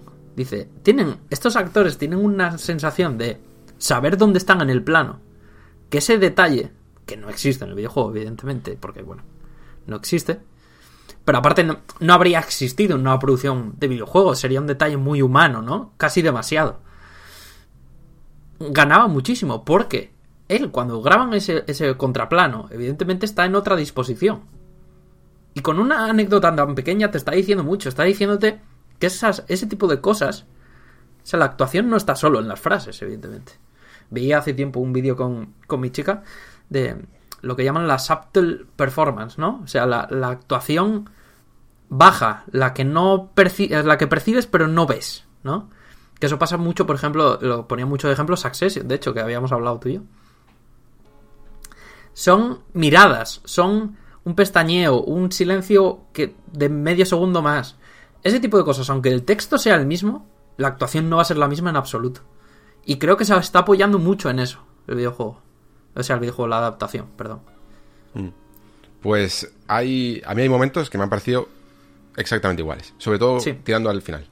Eh, tirando a la última recta final, hay ya momentos que son tan, tan clavados que a la vez que te genera una sensación extraña para el jugador, para el que ha jugado al juego varias veces. Eh, en hmm. plan, es que estoy viendo lo mismo. Y, entonces se te va la sensación al, otro lado de la balanza a la que siempre estás diciendo, bueno, a ver, eh, queremos que adaptaciones, eh, te pasa, yo que sé, por ejemplo, el, la serie del Señor de los Anillos, esta que han sacado, y dices, tú no tiene nada que ver, no sé qué, y salen los fans diciendo que quieren que sea igual. Y luego cuando te sacan algo igual, a la vez piensas, ¿cuánto te aporta? ¿no? Es, como, la, como el, eterno debate de los remakes dentro de los videojuegos, cuando son simplemente un, un remake visual, uno a uno, ¿no? Eh, tipo Demon Souls y tal, piensas, vale, sí, es más cómodo, pero, pero en el momento en el que tus ojos se aclimatan a los graficotes, te queda el mismo juego. Y lo, único que te queda son las ganas de si te apetece rejugarlo. yo, yo, pienso mucho en eso también. De, para mí un, un remake es una versión de un juego, pero si la hubieras hecho ahora. Hmm. No con las herramientas de ahora, sino si ahora mismo te pones a hacer el pitch, ¿qué harías? Claro, que eso es lo interesante. Pues esa es la sensación a veces que da con esta serie para, claro, de la perspectiva, yo no me puedo extrapolar a, una persona que no conozca el juego y cómo va a recibir esta serie. No tengo ni idea de, ser un crítico para esa persona, porque lo mismo la odia o lo mismo le, flipa a unos niveles increíbles. Y, pero la sensación que tengo viendo a veces la serie es fácilmente una de las mejores adaptaciones porque también, también por, porque los demás competidores no se, han, no se han presentado casi, ¿no? Porque casi todas las adaptaciones de videojuegos son terribles. Hay, hay alguna decente, pero no en plan bien. Simplemente decente. Sí, ya estamos en un punto también, la gente, este como los críticos críticos están como, bueno, por fin va a ser el que desbloquee. a ver, ya existen cosas como Arkane, existen cosas como incluso la película de Sonic que está bastante bien, las dos. Detective Pikachu no está mal. Quiero decir, no estamos en el punto de hace una década o dos. No son productos eh, directos de una historia, sino que es coger un poco la, eh, la ambientación o el universo y hacer algo nuevo a, mí, a mí, de hecho, es una, es una de las cosas que me gusta, ¿no? En plan, Arkane la disfruté mucho porque, por un lado, no tenía ni idea de LOL, pero por otro lado, eh, es exactamente, o sea, escoger un poquito los bagajes de cada personaje y, construir una narración muy, muy impactante. Eh, ese es el camino que me gusta a mí, creo, en, en las adaptaciones. Por eso casi a lo mejor puedo llegar a esperar más algo bueno de un juego que tenga poco guion que, que, de uno que lo tenga tan, tan mascadito como de Last of Us, porque al final lo que consigues es una adaptación uno a uno, que la disfrutas, la ves, y dices, joder, está muy bien hecha, está, increíble, qué, qué, bien, qué seriedad, qué, qué, qué madurez, qué, todo. Pero a la vez piensas, ¿cuánto me ha aportado realmente ver esta serie de un juego que he visto ya, me conozco la historia de, eh, memoria? Claro, pero aquí estamos hablando de el segundo mayor estreno de una nueva IP en HBO. Entonces, al final. la sensación es esa, que va más al público que no la ha visto. Claro. Que a mí. porque porque para mí es en plan, joder, es que cada vez que veo a, la escena del prólogo, me impacta menos. Incluso aunque lo jugara otra vez, ¿sabes? No, no es por Sí. el cambio de formato, es que sencillamente la tengo ya. Es muy redundante para mí. Y que luego además eh, no es una escena que mecánicamente te dé un plus. Quiero decir, es una escena que nos impactó en su momento por la narrativa, por lo que estaba pasando. Pero no se aprovechaba demasiado de que yo fuera ese personaje el que luego le pasara eso Sí. a los mandos. Es algo que me pasó hace tiempo, hace no mucho me volví a poner nada de ruso. Aprovechando que iba a salir Modern Warfare 2, el remake, este, bueno, las cosas de Activision hay que explicarlas aparte, pero la nueva versión de Modern Warfare, que luego al final era otro juego, pero le ponían el nombre, em, digo, va, me voy a poner nada de ruso. Bueno, para que no esté al tanto, es la típica misión súper recordada de Modern Warfare 2, en el que en la que tú eras un eh, infiltrado en una banda rusa que quiere hacer un, atentado de falsa bandera, que se llama, ¿vale? Es ir, matar, hacer un acto terrorista y atribuírselo a otra gente que tú no representas para empezar una guerra, ¿vale? Esto, el caso más... Hay muchos casos, ¿vale? Hay muchos casos en la historia y recientes. Em, y a mí me impresionó, me sigue impresionando, tío. ¿Por qué? Porque estás a los mandos. Eso no se va por haberlo jugado más veces. De hecho, la afronté de otra manera distinta. Como una persona mayor, como una persona que incluso estaba viviendo, pues era reciente, de hecho, lo de, lo de Ucrania, ¿no? Una guerra que nos toca de cerca, más allá de que guerras hay siempre, evidentemente, y, y todas son terribles. Pero, pero sí que, evidentemente, los medios nos las ponen en los morros, ¿no? Las imágenes. Y me sobrecogió soberanamente. Y esto, con The Last of Us en el prólogo, no pasa, no me pasó con parte 1. Me dio toda la pena, evidentemente, es algo, joder, está muy bien hecho, pero no tiene ese punch. Y yo creo que, que a día de hoy se puede decir que le faltaba a él que luego te ibas a la cinemática. Mm. Sí, sí, sí, sí. Es curioso. Sí, a mí casi me, a día de hoy me afecta más. Bueno, por un lado, eh, la última vez me afectó un poquito más porque era, era la primera vez que lo jugaba en modo padre. Y, Claro, claro. sí. Y la segunda, eh, lo que me gustó más fue la correlación de esa escena, lo que pasa antes de la cinemática cuando estás con, con la hija, con un momento que ocurre eh, también justo casi al final del juego, ¿no? Que es exactamente igual, que, que con, con palabras parecidas y ese tipo de cosas. Y, y lo, relaciona muy bien a nivel narrativo y eso me gustó. Em, pero por todo esto, creo que lo que más me ha parecido interesante de, de la serie, de la experiencia de ver la serie, es cuando empiezan a pasar cosas como lo que va a pasar. eh, ¿Por qué, por qué dices que la gente ya está hablando del capítulo 3? Porque es el que más cambia. O sea, es de los que más cambian. Eh, no significa que ah, sea nada súper infiel, ni la gente lo vaya a odiar, no creo. Eh, es, sencilla, es casi como ver eh, The Last of Us, la edición expandida, ¿vale? Vale. Básicamente. Es un poco lo que estaban haciendo. De hecho, dijeron que, que ellos habían no grabado, pero sí habían escrito una backstory para Tess. De hecho, y que no la llegaron a grabar. O sea que, que incluso había más. Mm. Claro, Sí, porque sí, al perdón, final perdón por- The Last of Us tiene muchos personajes secundarios y, y tenían su, su tiempo en pantalla.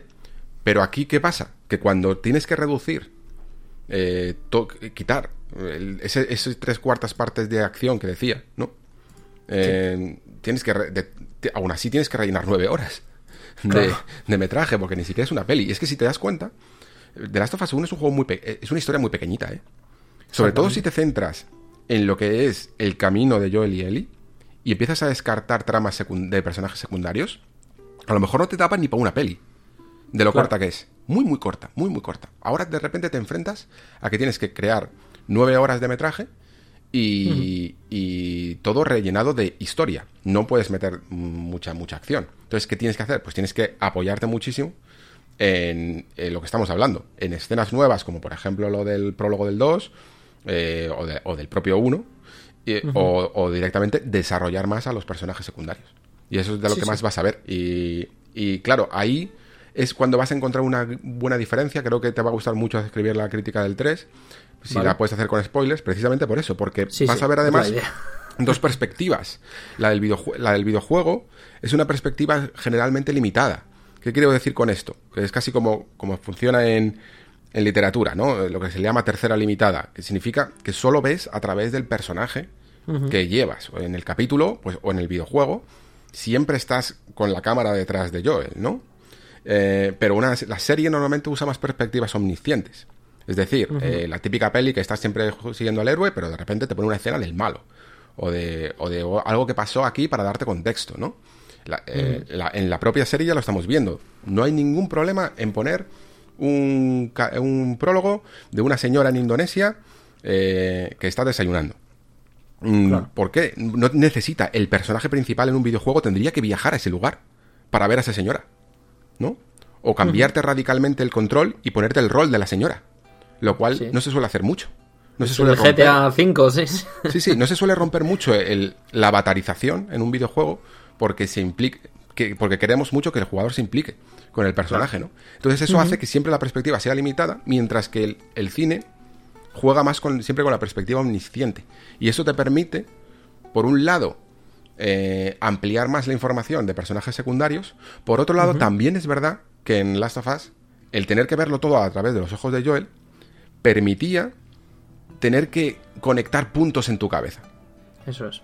Y esas dos perspectivas, las dos molan mucho. Son diferentes y creo que mola verlo en un mismo producto a través de dos visiones distintas. Y eso es lo que os animaría a todos em, en este capítulo y en, la serie en general a que os fijarais. Totalmente, vaya, totalmente. Muy bien, pues... Em, ¿Alguna cosa más de Last of Us? Porque yo me he tenido que morder mucho la lengua, claro, evidentemente. Ya, sí, no, me la he mordido yo y no la he visto entera. que imagínate. Yo creo que la dejamos aquí. Si quieres, cuando ya se acabe, si quieres, hablamos otro rato. Yo por mí encontrado. Vale, guay. Muy bien. No, yo creo que la hemos cubierto, la hemos cubierto bien. Eh, que nos cuente un poco la gente cómo la está recibiendo. Eh, vale, pues pasamos un poco a. No sé si llamarlo plato principal. ¿Cómo llamamos a esto? Eh, Amigo José. Supongo, supongo. plato principal al menos del programa. Snack. Para hilar con el juego, snack de, de puesto de Nueva York. Sí. ¿No? Es un poco. Que... Que, que, a lo largo de. Para, para este programa es un es un momento importante, evidentemente, porque lo sé, lo un sé, grande y, analizarlo bien y reflexionar sobre él y sobre lo que falla también. Es, importante y la gente tiene mucho interés, pero probablemente para la historia del videojuego esto se quede al final como una anécdota, ¿no? Es la sensación que yo tengo. Es, es eso porque hablábamos un poco de si hacer seguir un poco con el tema después del análisis y en la revista y nos dimos cuenta que, que igual no merece la pena hablar ya mucho más. vamos a ello si quieres. Muy bien, vamos a ello. Hi, I'm Daniel, founder of Pretty Litter. Did you know cats tend to hide symptoms of sickness and pain? I learned this the hard way after losing my cat, Gingy. So I created Pretty Litter, a health monitoring litter that helps detect early signs of illness by changing colors, saving you money and potentially your cat's life. Pretty Litter is veterinarian developed, and it's the easiest way to keep tabs on your fur baby's health right at home. Go to prettylitter.com and use code ACAST for 20% off your first order and a free cat toy. Terms and conditions apply. See site for details.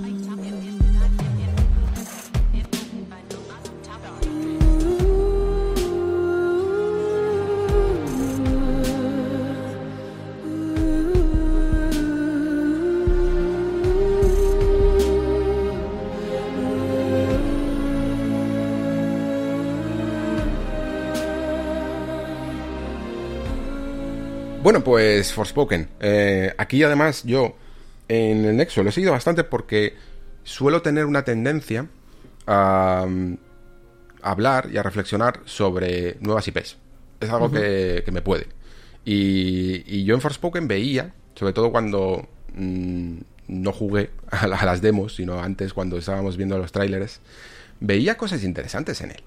Veía un intento por hacer eh, casi hasta un estilo de navegación distinto, aplicado a los nuevos tiempos, incluso se podría decir, como, como afrontando de cara problemas que tienen de ritmo y de navegación de los mundos abiertos, y a la vez, eh, pues, un mundo distinto, con incluso alguna filosofía distinta, con esto de, no sé cómo la llamaban, las matriarcas y todo este tipo, incluso a, lo mejor hasta se le veía, parecía intuir un sistema de magia interesante para aquellos que, como tú y como yo, nos molan la, la fantasía. Porque hasta eh, yo esto de pintarse las uñas me parecía muy Brandon Sanderson, la verdad. Sí, sí, muy... Pero... Fisicidad en la magia, sí, sí. Sí, sí, sí, claro. Pero como con reglas y todo, ¿sabes? Pero cuando fui jugando al juego, eh, me di cuenta de que a la vez que estaban intentando afrontar estos problemas, iban generando otros que le salían a su paso y que no estaban y que no estaban encarando. Y uno de ellos es el, el no saber qué hacer al final con ese con ese mapa, con ese mundo, no, no, no saber cómo divertir al, al, jugador más allá de tirar de ideas tradicionales y muy muy manidas incluso para la generación pasada. Es la, es la sensación que me dio a la que después incluso eh, vi que tenían también ciertos problemas para crear un mundo vivo. Y, y entonces se habían refugiado en eso que, por un lado, inauguró eh, From Software con esto de los mundos muertos, que a la gente le ha venido, a, muchos devs le han venido muy muy bien, esto lo he comentado alguna vez, le ha venido muy muy bien hacer mundos muertos porque es un... Eh, una solución fantástica para no tener que programar IAs, comportamientos y NPCs que vayan por ahí y crear eh, mundos vibrantes y vivos. Eh, con todo esto te inventas que hay una pandemia, casi como que, guay, que original soy con esto que ha ocurrido en el mundo. Y, que hace que todo el mundo esté refugiado en un punto del mapa y todo el mapa, todo el resto del mapa está vacío. Lo, cual lo convierte pues en un terreno de juego en el que tienes que afinar muchísimo como Zelda, por ejemplo, eh, para saber llevar algo así, ¿eh? Para saber llevar un mundo poco habitado y, llenarlo de tareas y de interés por recorrerlo, hay que ser muy bueno como Zelda. Y si no, ¿para qué te metes, no, Manolete? Y creo que es un poco lo que ha pasado a Forspoken. No sé, tú ya con la perspectiva de haber jugado eh, todo el juego, mm, ¿cómo lo has recibido?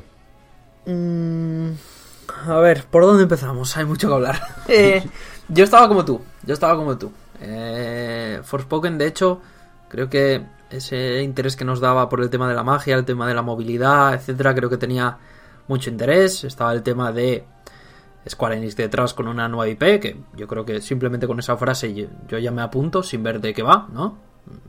Es un estudio interesante, unos desarrolladores eh, talentosos y con un historial detrás de, de tratar bien la fantasía, ¿no? Que más que menos. Eh, lo que sucede aquí es que creo que, por un lado, la magia se nos ha ido, porque entre retrasos, avances, avance del avance, tráiler del teaser y teaser de María Santísima, este juego ya lo hemos visto. Hmm. Mucho. Vale. Eso no es un problema si el juego es bueno. Pero resulta que es que Forspoken no es un buen juego. Por mucho que digan, creo que se puede decir que Forspoken es un juego que te entretiene, porque las magias bien. Bueno, me entretiene mirar por la ventana. Creo que tenemos una responsabilidad de.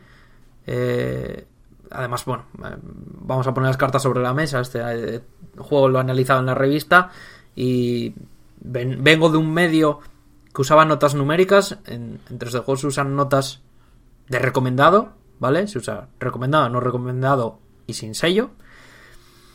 Y esta es la pregunta que yo me tengo que hacer. Después de jugar a este juego y estar... Bueno, a mí me ha durado unas 21 horas. Luego hablaremos en profundidad. Eh, ¿Puedo recomendarle a alguien este juego a precio completo el día de salida? Es la pregunta que yo me tengo que hacer. Mm. Y la respuesta es evidente no. Es evidentemente no. Porque es un juego... Pocos juegos menos ambiciosos me he encontrado por delante. Que tampoco es que sea algo muy malo, pero cuando estamos hablando de una nueva IP de Square Enix con muchos millones detrás, creo que ambicioso. Hombre, si no eres ambicioso en una secuela del Assassin's Creed tal, me lo puedo creer, ¿no? Es más grande, mejor y tal. Pero si aquí no arriesgas en la nueva IP, ¿dónde vas a arriesgar? van a arriesgar en Final Fantasy, eso ya lo hablaremos, pero. Pero sí es verdad que la sensación que te queda es de, de, de no sé, no sé qué ha pasado. Y no sé qué ha pasado porque el juego. mm, el desarrollo del juego. Vamos a ello. Es pues una chica, se llama Frey. eh, que de bebé es encontrada en el puente Holland de Nueva York, por eso se llama Frey Holland. Y eh, bueno, pues vive hasta los 21 años de casa en acogida en casa en acogida. Y la primera escena es que sale de un juicio rápido en Estados Unidos, ¿vale? Porque le dicen, oye, deja de robar. Lo que se nos presenta es el típico personaje que mm, no es malo, son las circunstancias, ¿vale? Porque quiere mucho a su gato y entonces evidentemente no, no es un despojo de la sociedad. Estoy ironizando un poco, evidentemente eh, tampoco es que se nos atisbe a ver por qué es tan mala. O sea, más allá de que le meten en líos una banda y les hace la típica de dame tu mm, pincho del recreo, tampoco vemos cuál es la... porque está tan mal, más allá de que quizás ocupe una casa para vivir o cosas así, nada, nada que sea asaltos violentos ni nada por el estilo, se le ve a alguien bastante juvenil, majo, etcétera. Bueno, etcétera. Eh, lo que sucede es que, después de un prólogo escaso en Nueva York, encuentra un brazalete y se va hacia donde, oh sorpresa, ese brazalete se le pone en el brazo, tal y como hemos visto desde hace tres años, y le empieza a hablar y le dice que aquí o usas la magia o te va a comer, ¿vale? Porque ha pasado lo que tú dices. Hay un- También, también muy Brandon Sanderson esto de tener un accesorio que te habla, ¿eh? Sí, y, y creo que es un recurso muy bueno. Al final, las, los videojuegos no dejan de ser buddy movies porque o bien haces como Aloy y habla sola todo el rato Eso de una es. forma terrible, o hablan dos personajes entre ellos, que es lo, lo natural. Y si es un brazalete, pues te, te evitas tener que, que tenerle por ahí con, y, cre- y crear toda una inteligencia artificial de comportamientos, de animaciones Exacto. y todo eso. Exacto. Vale. Al poco, eh, pues tienes una escena de presentación de mundo, un tutorial de magia y tutorial de movimiento, y acabas yendo rápidamente a esa ciudad que citas, que se llama Cinta, en la que, eh, pues ya te hacen un poco de explicación de, oye, pues mira, aquí mandan cuatro señoras, las cuatro señoras se les ha ido la cabeza, el mundo está podrido, estamos diezmados, ¿qué onda? ¿Qué hacemos? Vale. Yo puse en el análisis que si en ese momento paro el juego, cojo una libreta y me pongo a escribir por dónde creo que va a ir la historia, acierto el 90%. Y yo no soy muy listo. No me estoy poniendo de eso. Me estoy poniendo de que lo que tenemos frente a nosotros, y ahora sí, vamos a la estructura, tenemos el monomito. Que además tiene el combo extra de ser huérfano. Monomito, no sé si lo sabéis, es alguien, preferiblemente huérfano, que es encontrado, que además le da igual el mundo, tampoco él está a sus cosas, pero se ve como la única llave para salvar al mundo. ¿no? Y, Tiene y que se encuentra con el héroe. auxiliar mágico y rechaza el camino del héroe. Y Claro. luego Tiene sus dudas al principio, a, a mitad, ¿no? Hay un momento en el que dice, oye, me merece la pena esto.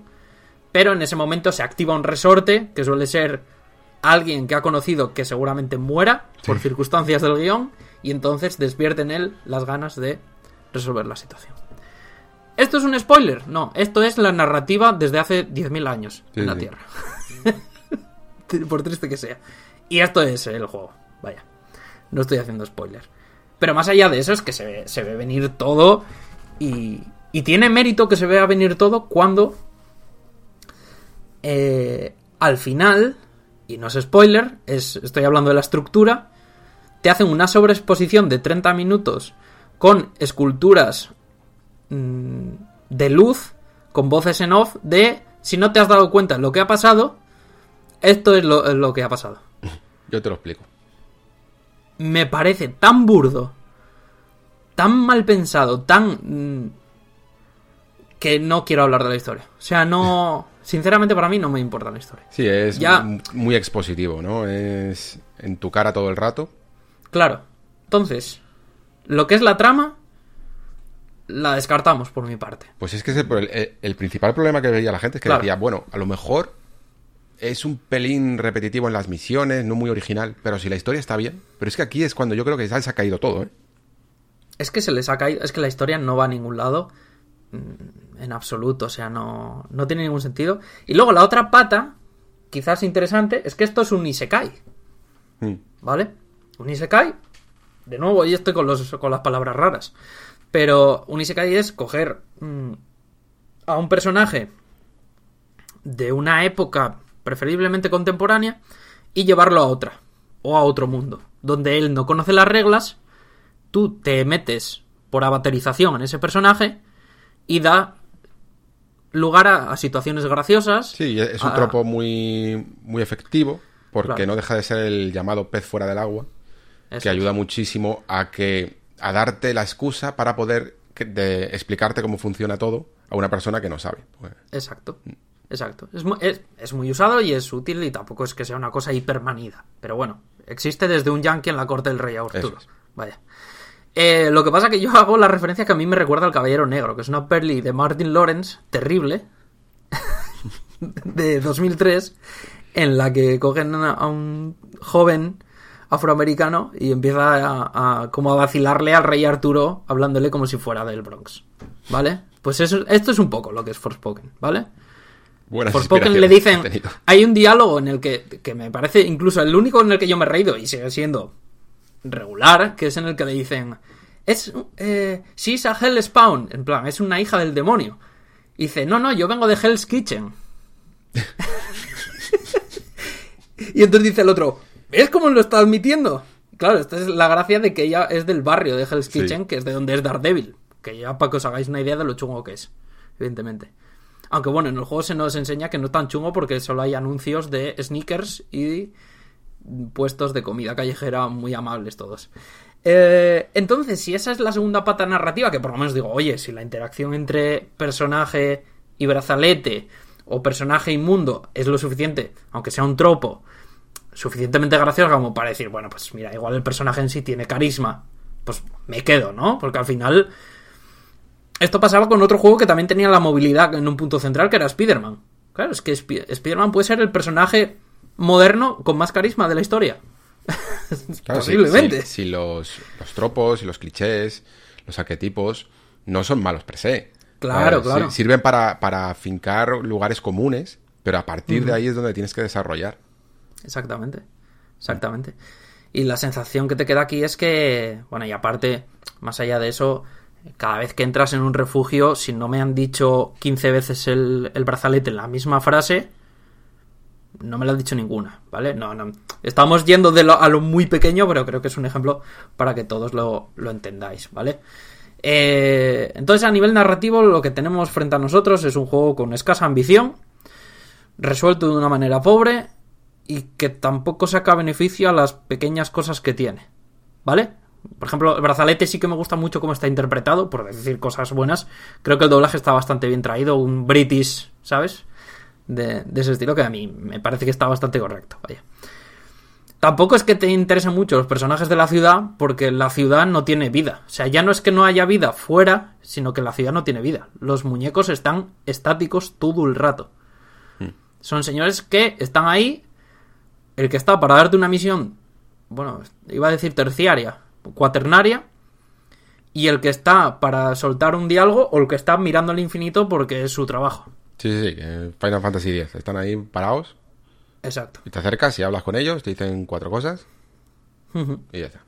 Y luego además la ciudad ni siquiera es, es, mm, llamativa. O sea, Hmm. me, me gustan la- las influencias que tiene, así como grecolatinas. Sí, pero no termino de verle una composición de un lugar que ni siquiera funcione como refugio, no sé. Exacto. Simplemente es un tienes espacio. esa muralla, pero Sí, tampoco tampoco va por ahí el asunto y además que si no atacan la ciudad 17 veces, no la atacan ninguna. Quiero decir, ya lo entiendo, están asediados, la población está diezmada. Por favor, ¿puedes dejar de usar este recurso? Eh, es bastante fuerte. Me gusta mucho que sea el único lugar eh, a salvo y les ataquen tres veces. Desde dentro. Es como... mal. Ya, no sé, es que además probablemente, no, no, no, no he jugado más que algunas partes que he visto también de demos en la ciudad a nivel interno, eh, no, tiene, no tenía pinta de que las personas que había ahí realmente eh, tuvieran o sea, estuvieran sufriendo y, y generaran mini historias que te explicaran lo, difí- lo duro que está siendo su vida a través de las misiones. Era prácticamente en plan, ah, mira, estás aquí, qué bien, ¿me puedes conseguir cosas? ¿Eh? Sí, sí, sí. Sí, sí, sí. Y de hecho, hay un personaje, bueno, hay varios personajes que están de relleno y hay otros que sí que son personajes, pues como el tabernero, ¿no? Hay un momento que me gusta mucho que atacan la ciudad, se refugian todos en el casco antiguo, pero el tabernero está en la taberna, porque bueno, igual a los bichos quieren tomarse una ale, ¿no? Sí. Eh, hay otro detalle que otro de los personajes recurrentes es un bardo, ¿no? Que canta canciones y es el típico que dice, oye, contaré tus, tus historias, pero es muy gracioso porque dice, pero no las voy a vivir porque no puedo salir de aquí. Entonces tú me las cuentas y yo ya me invento un poco. Que está bien, bueno, un jaskier, vale, ok. Dice, entonces cada cierto tiempo le ibas a hablar y tenía como una historia con un personaje y tal y cual. Entonces dice, bueno, te voy a cantar mi nueva canción. Y la canción es, ponen unas notas de fondo y un plano de la ciudad desde arriba, en plan, joder, qué momento tan dramático. Eh, es así todo el rato, es demasiado cutre. Joder. No, no entiendo eh, dónde fue el dinero más allá del, del motor gráfico. Sí, O sea, y de las es- anima... Yo creo que, que se pulió el tema de, de las animaciones y de la forma de, de aplicarse al, al mundo, ¿no? A esa velocidad y tal. Es donde se fue todo, ¿no? Porque esa parte sí que más o menos es, es llamativa. Sí, sí, claro. O, o en, Sí, sí. o en hacer 200... En vez de hacerte 5 ataques guays con sus patrones y, y que sean desafiantes, hacer 200.000 magias que spameas. Pero que requieren sus recursos para hacer las animaciones y todo eso. De nuevo. No sé, es que me parece... Me parece un juego como mal planificado desde el principio. Exacto. Es lo que digo, es un juego que con seis meses más no se arregla, en absoluto. Ni con 50 millones más. No se arregla este juego. Sí, se arregla mm, tirando todo, quedándote con el motor y hacer otra cosa. Claro, claro. Es que yo, este juego, para mí es lo que se le presenta, quitando el acabado final y que esté la historia hecha, etcétera. Lo que es el armazón es lo que tú presentas a los directivos y te aprueban o no. Mm. Es lo que a mí me da la sensación que, de hecho, la demo no es una demo, es falso. ¿Sabes cuál es el apelativo que tiene? Vertical Slice. Eso es lo que es exactamente el- el- como se presenta así a las, a las compañías a nivel interno. Claro, eh, porque te ponen en medio y, y etcétera. Entonces, bueno, ya hemos cubierto narrativa, mundo, bueno, mundo, ciudad y personajes, ¿no? Hmm. Bueno, pues vamos un poco a- al gameplay en sí, ¿no? Al meme, que es lo que la gente decía. Bueno, pues es que esto es divertido. Está bien. Está bien, no lo voy a negar. Creo que hay algunos temas de remapeado de controles que comentaba también Nacho Molina en Twitter y tal, que creo que gana bastante el juego. Porque creo, por ejemplo, lo de. Tiene una cosa que es. En el círculo haces el parkour mágico este. Mm. Le das hacia adelante en el joystick y luego tienes que ir saltando, haciendo saltos de la rana, para que no se te gaste la resistencia y poder además ganar velocidad. Claro, tener el círculo calcado de, de seguido y luego el darle a la X, o tienes el dedo gordo, muy gordo, o te empieza a doler como me dolió a mí. Entonces, bueno, eh, eh, son cosas menores, vaya, no, no estoy haciendo mofa del juego por eso porque no, no tiene sentido. Pero sí que em, cuando llegas a la demo, eh, tienes dos sets de magia. Es verdad que te pierdes mucho, pero te hace un pequeño tutorial, pero es, es- es normal perderte porque tienes dos árboles de habilidades, dos disparos, o sea, tres disparos del primer árbol y otros tres o dos del segundo, o sea, del botón del gatillo derecho, y luego tienes un árbol de habilidades por cada set de magia para el disparo de apoyo, digamos, ¿no? Entonces, claro, te, te han presentado muchas cosas y tú dices, oye, aquí hay...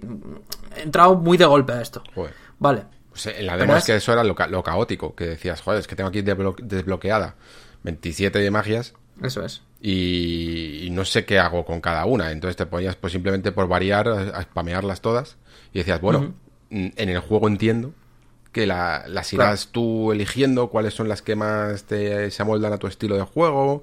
Eh, poco a poco las irás entendiendo y sabrás cuándo es mejor usar una o cuándo es mejor usar otra. Pero más allá de que unas son de largo alcance y otras de corto alcance y unas son de como de fuego y otras de otra cosa, eh, pueden hacer más, debilitar más a los enemigos. Mm, No, no sé para qué tanta, tanta variedad. Pues lo que sucede es que yo ahí llegué después de 11 horas de juego. Con lo cual pasó la otra cosa, que es que yo estuve tirando piedras durante 10 horas. Y entonces era como, por favor, dejarme. Ya tenía el árbol desbloqueadísimo. Eh, es verdad que nosotros tenemos la tendencia, sobre todo, al hacer el análisis, aparte, bueno, evidentemente somos todos profesionales, todos hacemos todo y todos probamos todo.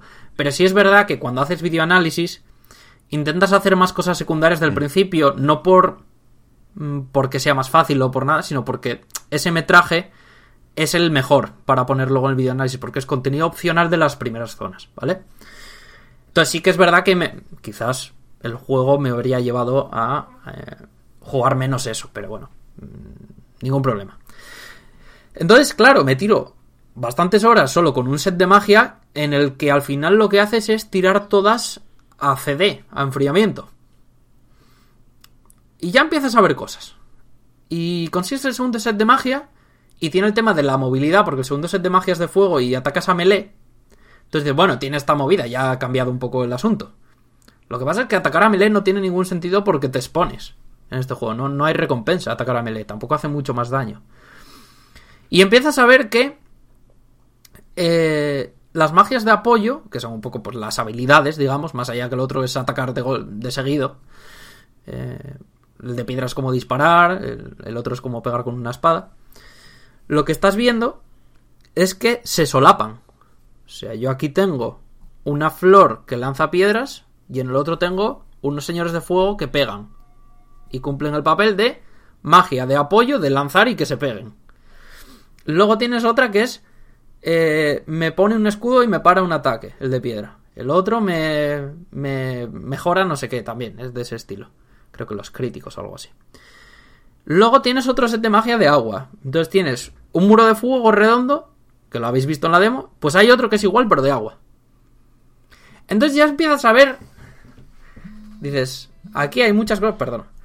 Aquí hay muchas cosas que se solapan y no hay interacción. Cuando yo presento un sistema de magia de 100 magias, que es lo que habían dicho, mm. yo lo que no espero es que esto sea el cartucho de la Game Boy de 100 101 juegos en uno. Que es el contra, el contra y el cantra, pero todos con color distinto. ¿Vale? No es tan exagerado, hay cositas. Pero si es verdad que es que no hay interacción entre magias. O sea, no hay una con la que digas, vale, con esta le meto las raíces que hay en el, en el set primero y eso me aprovecho para lanzarle luego no sé qué. Que es, de, es una magia que es muy difícil de dar, pero si doy hago mucho daño, ¿no? Estas pajas mentales es muy difícil hacérselas en este juego. Sí, como en un juego de cartas que, no hay sintonía entre. Eso es. Estás jugando a Value. Estás jugando a Hearthstone a Value. No hay habilidades en los mm. monstruos. Entonces sacas el que más puntos de ataque tenga. O lo sacas todos. Que es también lo que haces cuando el enfriamiento es largo. Entonces te, te, va quedando una sensación de yo me he desbloqueado las magias porque para mí era lo que más me interesaba. Me he desbloqueado la gran mayoría de ellas. Eh, porque hay algunas que tienen efectos pasivos, por ejemplo, o cosas así que no, que no son un hechizo que lanzas, ¿vale? Porque creo que ahí es donde de verdad estaba la cuestión del juego. Si ese juego, las magias son increíbles, a mí me lo salva. Porque creo que era algo muy propio de este juego. Muy interesante. Era como el Harry Potter para mí, ¿no? Es como los hechizos, ¿no? Es como... Eso le da una dimensión al juego. Yo aquí no se la veo. Por más que lo intento, no se la veo. Estoy viendo eh, copias de hechizos y estoy viendo cero sinergia entre ellos. Eso, sinergia, joder. La palabra que estaba cinco minutos diciendo que era la palabra. Sinergia. Sí, muy, muy, necesario. Y yo, mientras que te oigo hablar, eh, mientras que te escucho, no hago más que pensar en, en lo que pasó con The Witcher 3. Que todo el mundo más o menos reconocemos que el sistema de combate, y sobre todo ahora, tampoco es que fuera muy para allá. Y sin embargo, eh, bueno, los que nos gustan ese tipo de juegos, tenemos un recuerdazo de, de The Witcher 3. Y es precisamente por todo lo demás, ¿no? Porque. Exacto. ¿Vale? El, el, sistema era funcional, no era nada del otro mundo, no era Dark Souls ni nada parecido. Pero aunque fuera, aunque fuera un proceso para cumplir la misión, pero la misión era increíblemente disfrutona a nivel narrativo y a nivel de cómo estaba ambientada y cómo te iba de un lado para otro y tal, tal. ¿Tú crees que si, por ejemplo, Forspoken hubiera tenido este combate desaprovechado, pero a la vez hubiera tenido, en vez de puntos estúpidos en el mapa de cofres, modo sorda, que los he visto, y, y cosas así, y, y misiones ramplonas de limpiar la- un puente de, de enemigos, eh, hubiera tenido misiones trabajadas, con una historia que te interesara, con, con Sí. conflictos, con giros que no te esperas, eh, pequeñas historias que te cuentan cosas del mundo y que van sumando. Eh, ¿Hubiera cambiado mucho la cosa? Creo que bajo los estándares que tenemos en el videojuego, sí. Sería una obra, pues con cierto interés, porque lo que haces es tener una mecánica que te distrae, ¿no? Que te entretiene las manos, digamos, y un interés, una razón para ir a los sitios. Pero es que el problema de Forspoken es que es un juego en el que te incita a explorar porque es, es a ver, objetivamente es divertido. Yo no he jugado un mundo abierto en el que me pueda mover así. Claro. Pero es que la pregunta que yo me hago es, ¿para qué quiero explorar? De verdad que todos los emplazamientos hay de muchos tipos, pero son todos iguales. Vas y mejoras a tu muñeco, o vas y peleas y mejoras a tu muñeco. Ni siquiera las misiones principales, porque es que yo, la demo, la- todas las misiones parecían misiones de tercera o de cuarta en un mundo abierto moderno. O sea, eran de, de la típica cosa que se programa en un día. De, bueno, venga, vamos a ponerle aquí cuatro bichos y, y que consiga el cofre. Casi todas Es que eran las así. principales no existen. O sea, las principales es un marcador donde te dicen aquí vas a tener el siguiente. Ni siquiera asunto. te lleva a un, a un lugar interior distinto que se recorra de otra manera, que te forme un nivel plata que recorras con esta movilidad que tienes. Hay uno bastante chulo. plataformas con algo de puzzles o con una manera Hay- de explorar el escenario, algo. Hay uno. eh, es verdad que la, la- la orografía va cambiando, vas de una, vas de una planicie a, a- a otra cosa. Eh, y luego a un mundo de agua. O sea, vas, digamos, de una planicie a un sitio más rocoso a otro en el que hay zonas de agua, ¿no? Un poco las tres zonas que, que hay en el juego. Em, y hay una misión en concreto que es en la última, que sí es verdad que hay bastante plataformeo. Pero es que yo eso es lo mínimo que yo le pediría a este juego. Es que si no haces plataformeo con estas mecánicas, ¿a dónde de- vamos? De, ir, de ir enganchándote a varios sitios, Claro. un poquito de habilidad. Porque tiene una revolución jugable que se llama el gancho. Claro. ¿Sabes? Pero es que Pero que funciona, coño. Aprovechalo, hombre. No tengas miedo para una cosa que- que le añade una verticalidad a este juego que no la tiene al principio. Dale, dale cancha, amigo. Dale, dale, dale, que estoy esperando. De verdad que no estoy a malas con el juego. Dámelo. Pero es que no la hay. Y, es, y además es que si me pongo a contarte la misión, la misión es la de necesitamos algo. Hay tres sitios. Cuando vaya al tercero lo consigo. Por favor. No me quiero enfadar. es que necesitamos una medicina para un mm, paisano. Vamos a tres sitios. Está en el tercero. Llegamos. Es que no quiero contarlo, porque es que ya no sé si hacer spoilers, porque es que es de, es que es, es de no creérselo. De verdad. Y, y- y esa es la sensación de, o sea, el marcador de la misión principal lo que te hace es ir avanzando en el mundo abierto hasta el punto de llegas a una puerta y sin un corte ya te pone el marcador en la siguiente puerta, o sea, es un indicador, no es no es que te diga aquí te vamos a contar algo, es que aquí te vamos a decir dónde está el siguiente aquí. Ya. Y entonces lo que hay es igual una cinemática en la que te cuentan algo, igual una cinemática en la que te presentan un personaje en la la esto, en la ciudad o una batalla con un boss. No hay más opciones. O marcadores para seguir. Y entonces te queda una sensación pobrísima de, de que tú estás casi como lo- los personajes de Severance. O sea, yo estoy dándole al botón para que esto cambie, lo que hay en pantalla, pero yo no me estoy que- emocionando, yo no Sí, estoy adquiriendo conocimiento sobre el mundo, no estoy... Y luego la sensación de que, de que las, las emplazamientos secundarios eh, son, son muy ramplones, o sea, es ir y mejorar a tu personaje uno de magia, ir y conseguir una capa o ir y conseguir un, un collar. Un poco más ahí. De hecho, me gusta mucho la exploración aparte, te desincentiva por otro sentido porque en el mapa, aparte de haber los clásicas atalayas, que te van abriendo un poco... No el mapa, porque sí que hay niebla de guerra, pero tú sabes más o menos lo que hay. Mm, A nivel de orografía, quiero decir, no, no de puntos de control. Mm, Sí que vas y en el mapa te dicen qué recompensa hay en ese emplazamiento. Con lo cual tú ya estás desincentivando la exploración. La gracia de explorar es que yo no sé lo que hay. Mm. Si yo sé lo que hay y además sé la recompensa que me vas a dar por hacer lo que me vas a proponer, ¿cuál es la gracia de explorar en este juego? Sí, no, no darte cosas únicas, no sé, que te parezcan atractivas. Es que ¿no? hay una recompensa, porque todavía conseguir una capa o esto, que luego ya hablaré de, de por qué no tiene tampoco sentido el equipamiento. Mm, Pero lo que es la... Hay una que es... La recompensa es una entrada en la bibliografía. Qué bien. ¿Qué- ¿Pero de qué me estás hablando? Square Enix. Por favor, que es que eso tiene que ser... eh, el mundo en sí, me lo, que me lo cuente. Ya no quiero hablar del tema este de... No quiero gente hablándome en una radio. O, o- o- o diario Sí, audiolibros de estos. sí. Encontrar papelitos. Pero es que si la recompensa es el papelito... Hombre, no me jodas. Y, y perdón. Pero es que...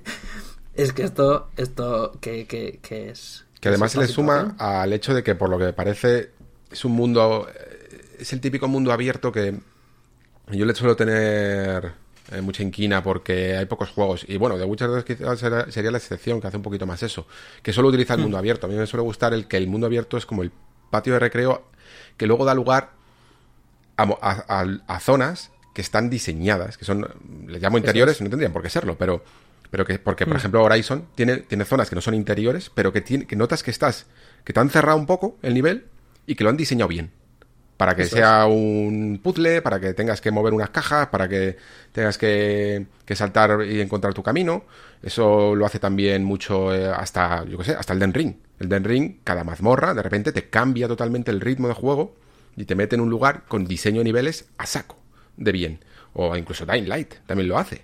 Eh, es el- la sensación de que solo existe esa superficie por la que estás en el mundo y que ahí está todo, a mí me da una pereza tremenda, tremenda, tremenda. No me suelen gustar ese tipo de mundos abiertos. Tiene que haber algo distinto, algo, algo que incluso Zelda, por ejemplo, que no siempre, aparte de los santuarios en los que te metes, pero de repente ves al fondo un laberinto y sabes que ahí hay algo que es que va a cambiar radicalmente el tempo del juego. Aquí no.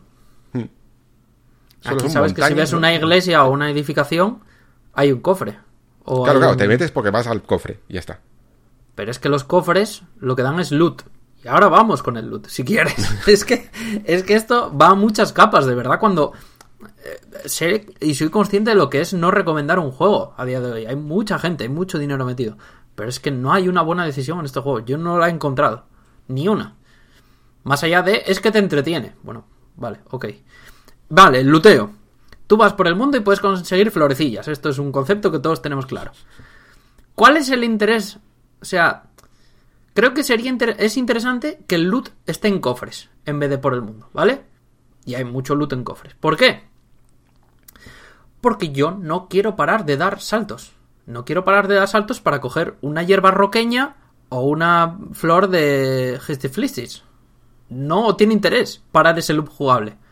Para conseguir una cosa que igual necesito 5 para mejorar un punto de magia. Tú te estás dando cuenta que no, no tiene ningún tipo de sentido.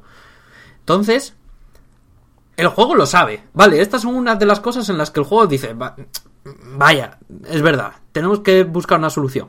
Y en vez de buscar que la solución sea quita el loot y ponlo en sitios concretos para que por lo menos tenga interés ir, lo que hace es, ah, mira, si consigues esta magia, hay unas raíces que en un radio de 30 o 50 metros te van a recoger todas las hierbas. Qué bien. Entonces tú vas O sea, por ahí la- la- saltando. las típicas mejoras que primero te han es- estado haciendo perder el tiempo Exacto. y luego ya las consigues Exacto. para no perder más el tiempo. Exacto. Que es destrozar el juego para luego arreglarlo. Exacto. Y reírse de ti. Sí. Y reírse de ti como jugador porque te han hecho perder el tiempo. Mm. Y es eh, matar moscas a cañonazos y mil apelativos más. Entonces. Y aquí enlazo con la última cosa que tengo que decir de. Bueno, do- me quedan dos. Perdón, estoy No, no, no, monopolizando.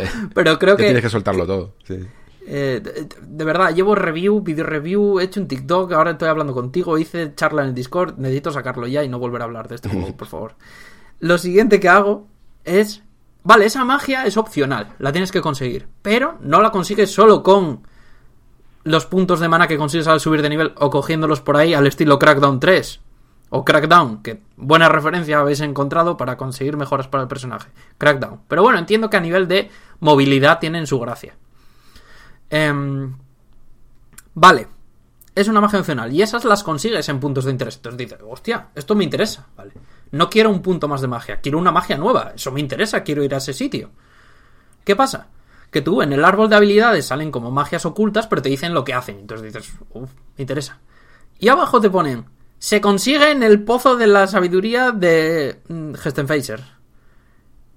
Y te dice, toca el botón del mapa, el del Play 5, el de, el de medio, ¿no? El de el áptico este. Tocas y te lo remarca en el mapa, aunque tú esa zona no la tengas descubierta. Con lo cual, la única cosa que me haría explorar y buscarlo a lo loco, me están diciendo ya dónde está. Que, que- no estoy entendiendo. De verdad que no- quiero entenderlo, pero no entiendo las decisiones de este juego. Ya, ya. La única cosa que me haría explorar, me la dais hecha. Eh, No lo entiendo. No lo entiendo. Em, yo es que eh, estoy- eh, tengo como varias conclusiones ya con este, con este juego. Vale. La, la primera es que faltan guionistas en esta industria. Que tengo- sigo pensando que minusvaloran la, el poder de la narración. Y, de- y- dejarles decidir cosas más allá de las cinemáticas, por favor. Sí. Sí, sí, sí. No decirles, vale, tienes media hora para hacer cinemáticas, haz tu historia. No, por favor, que, que metan mano al mundo. Sí, que si- siguen teniendo como una idea base jugable y dicen, venga, ahora hazme una historia que más o menos pegue todas las, todos los trozos. Y no Yo le dan... pensaba mucho en Gears of War 1. Que, Sí. que el pitch era un poco ese de, tenemos las mecánicas, tenemos la motosierra y las coberturas, hazme una historia. Claro, pero en Gears of War te, la- te da igual, Claro. porque es Gears of War. Pero es un shooter y va a otras cosas. Pero es que esto es una aventura, es que se les olvida. Tengo la sensación de que se les olvida eso.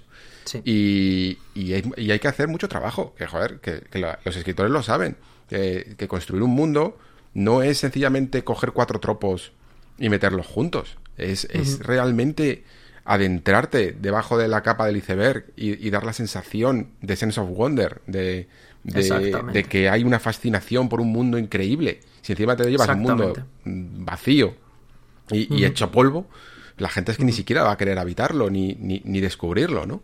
Se, le, se, se infravalora, se sigue infravalorando mucho, para mí, el- a, a los guionistas y el papel de un diseñador narrativo.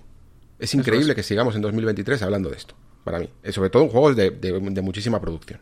Porque los que tengan unos pre- presupuestos limitados, pues a lo mejor le toca a todo el mundo escribir la historia. No le queda otra. sí. Y lo mismo a veces lo, lo hacen mejor, ¿eh? Pero sí, bueno. porque prueban cosas. Sí, Sí, porque sí. tienen más visión o tienen una simple, no sé, una, una idea única de algo que les ha pasado y que saben transmitir. Pero esta gente no sabe. Lo segu- lo segundo es que han construido el esqueleto del mundo y, y les ha faltado todo lo demás. O sea, han, han hecho sí. y no han construido el edificio. Porque Sí, sí. tú tienes todo, todas las mecánicas, toda la orografía, todo perfecto y ahora lo que te falta es hacer que sea divertido. Y, y los, los triples A saben muy, muy bien hacer esto, joder.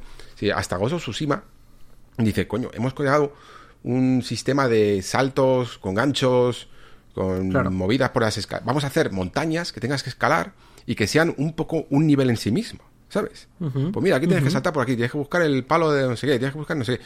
Saben hacer eso. Hasta, hasta Sonic Frontiers, creo. Lo he jugado, pero lo he visto más o menos. Eh, dice, venga, pues Lo pongo, aquí Sí, una sí. torre. Yo no digo que lo consigan, digo que lo intenten. Le pongo raíles, le pongo wall running y, y me creo un diseño de nivel dentro del mundo abierto. Pero esta gente ha pasado.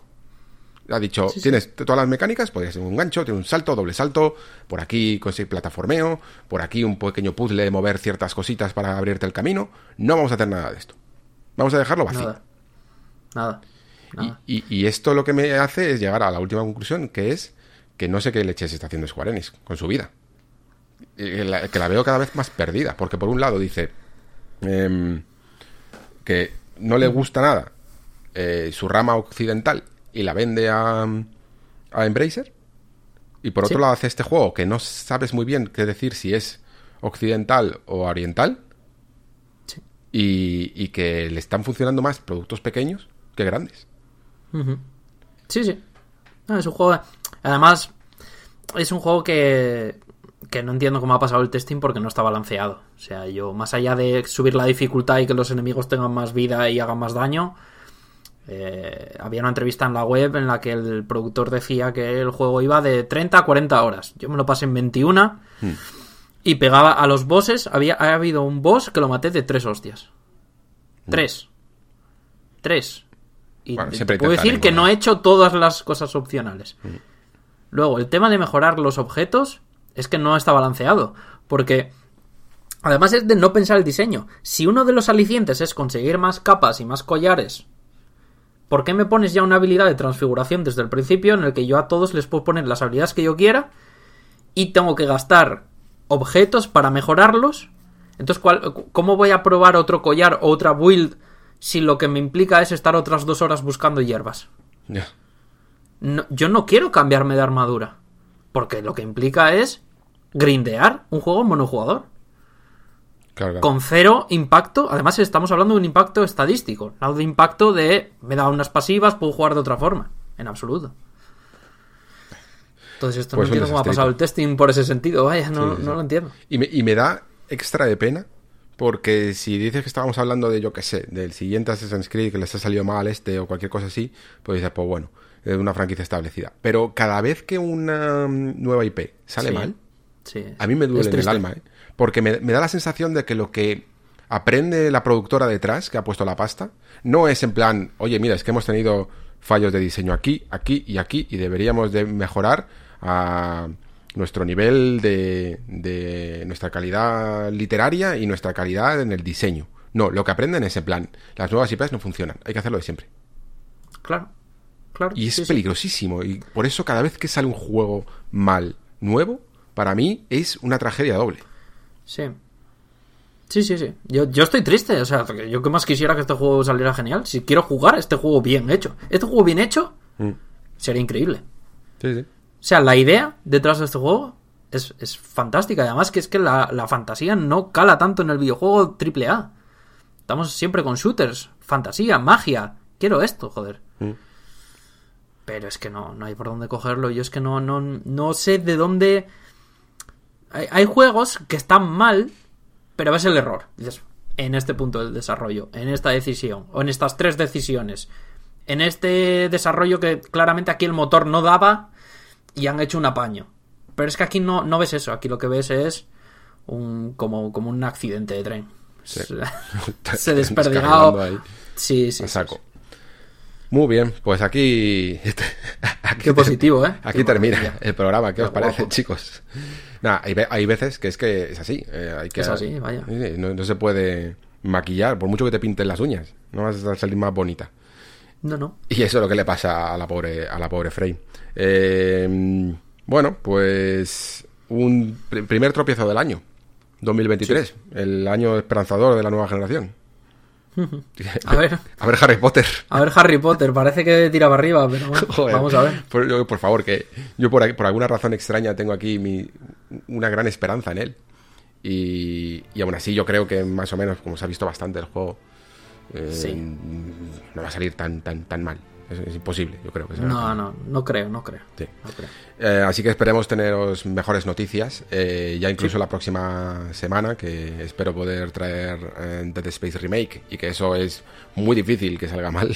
Porque el mismo juego, ya hemos dicho, aunque tenga sus, sus variantes. Pero bueno, tampoco, tampoco quizá sea lo más esperado del año. Como esto suceda con Final Fantasy XVI, yo cierro el programa, ¿eh? Yo no sigo aquí adelante, ¿eh? Te lo digo ya.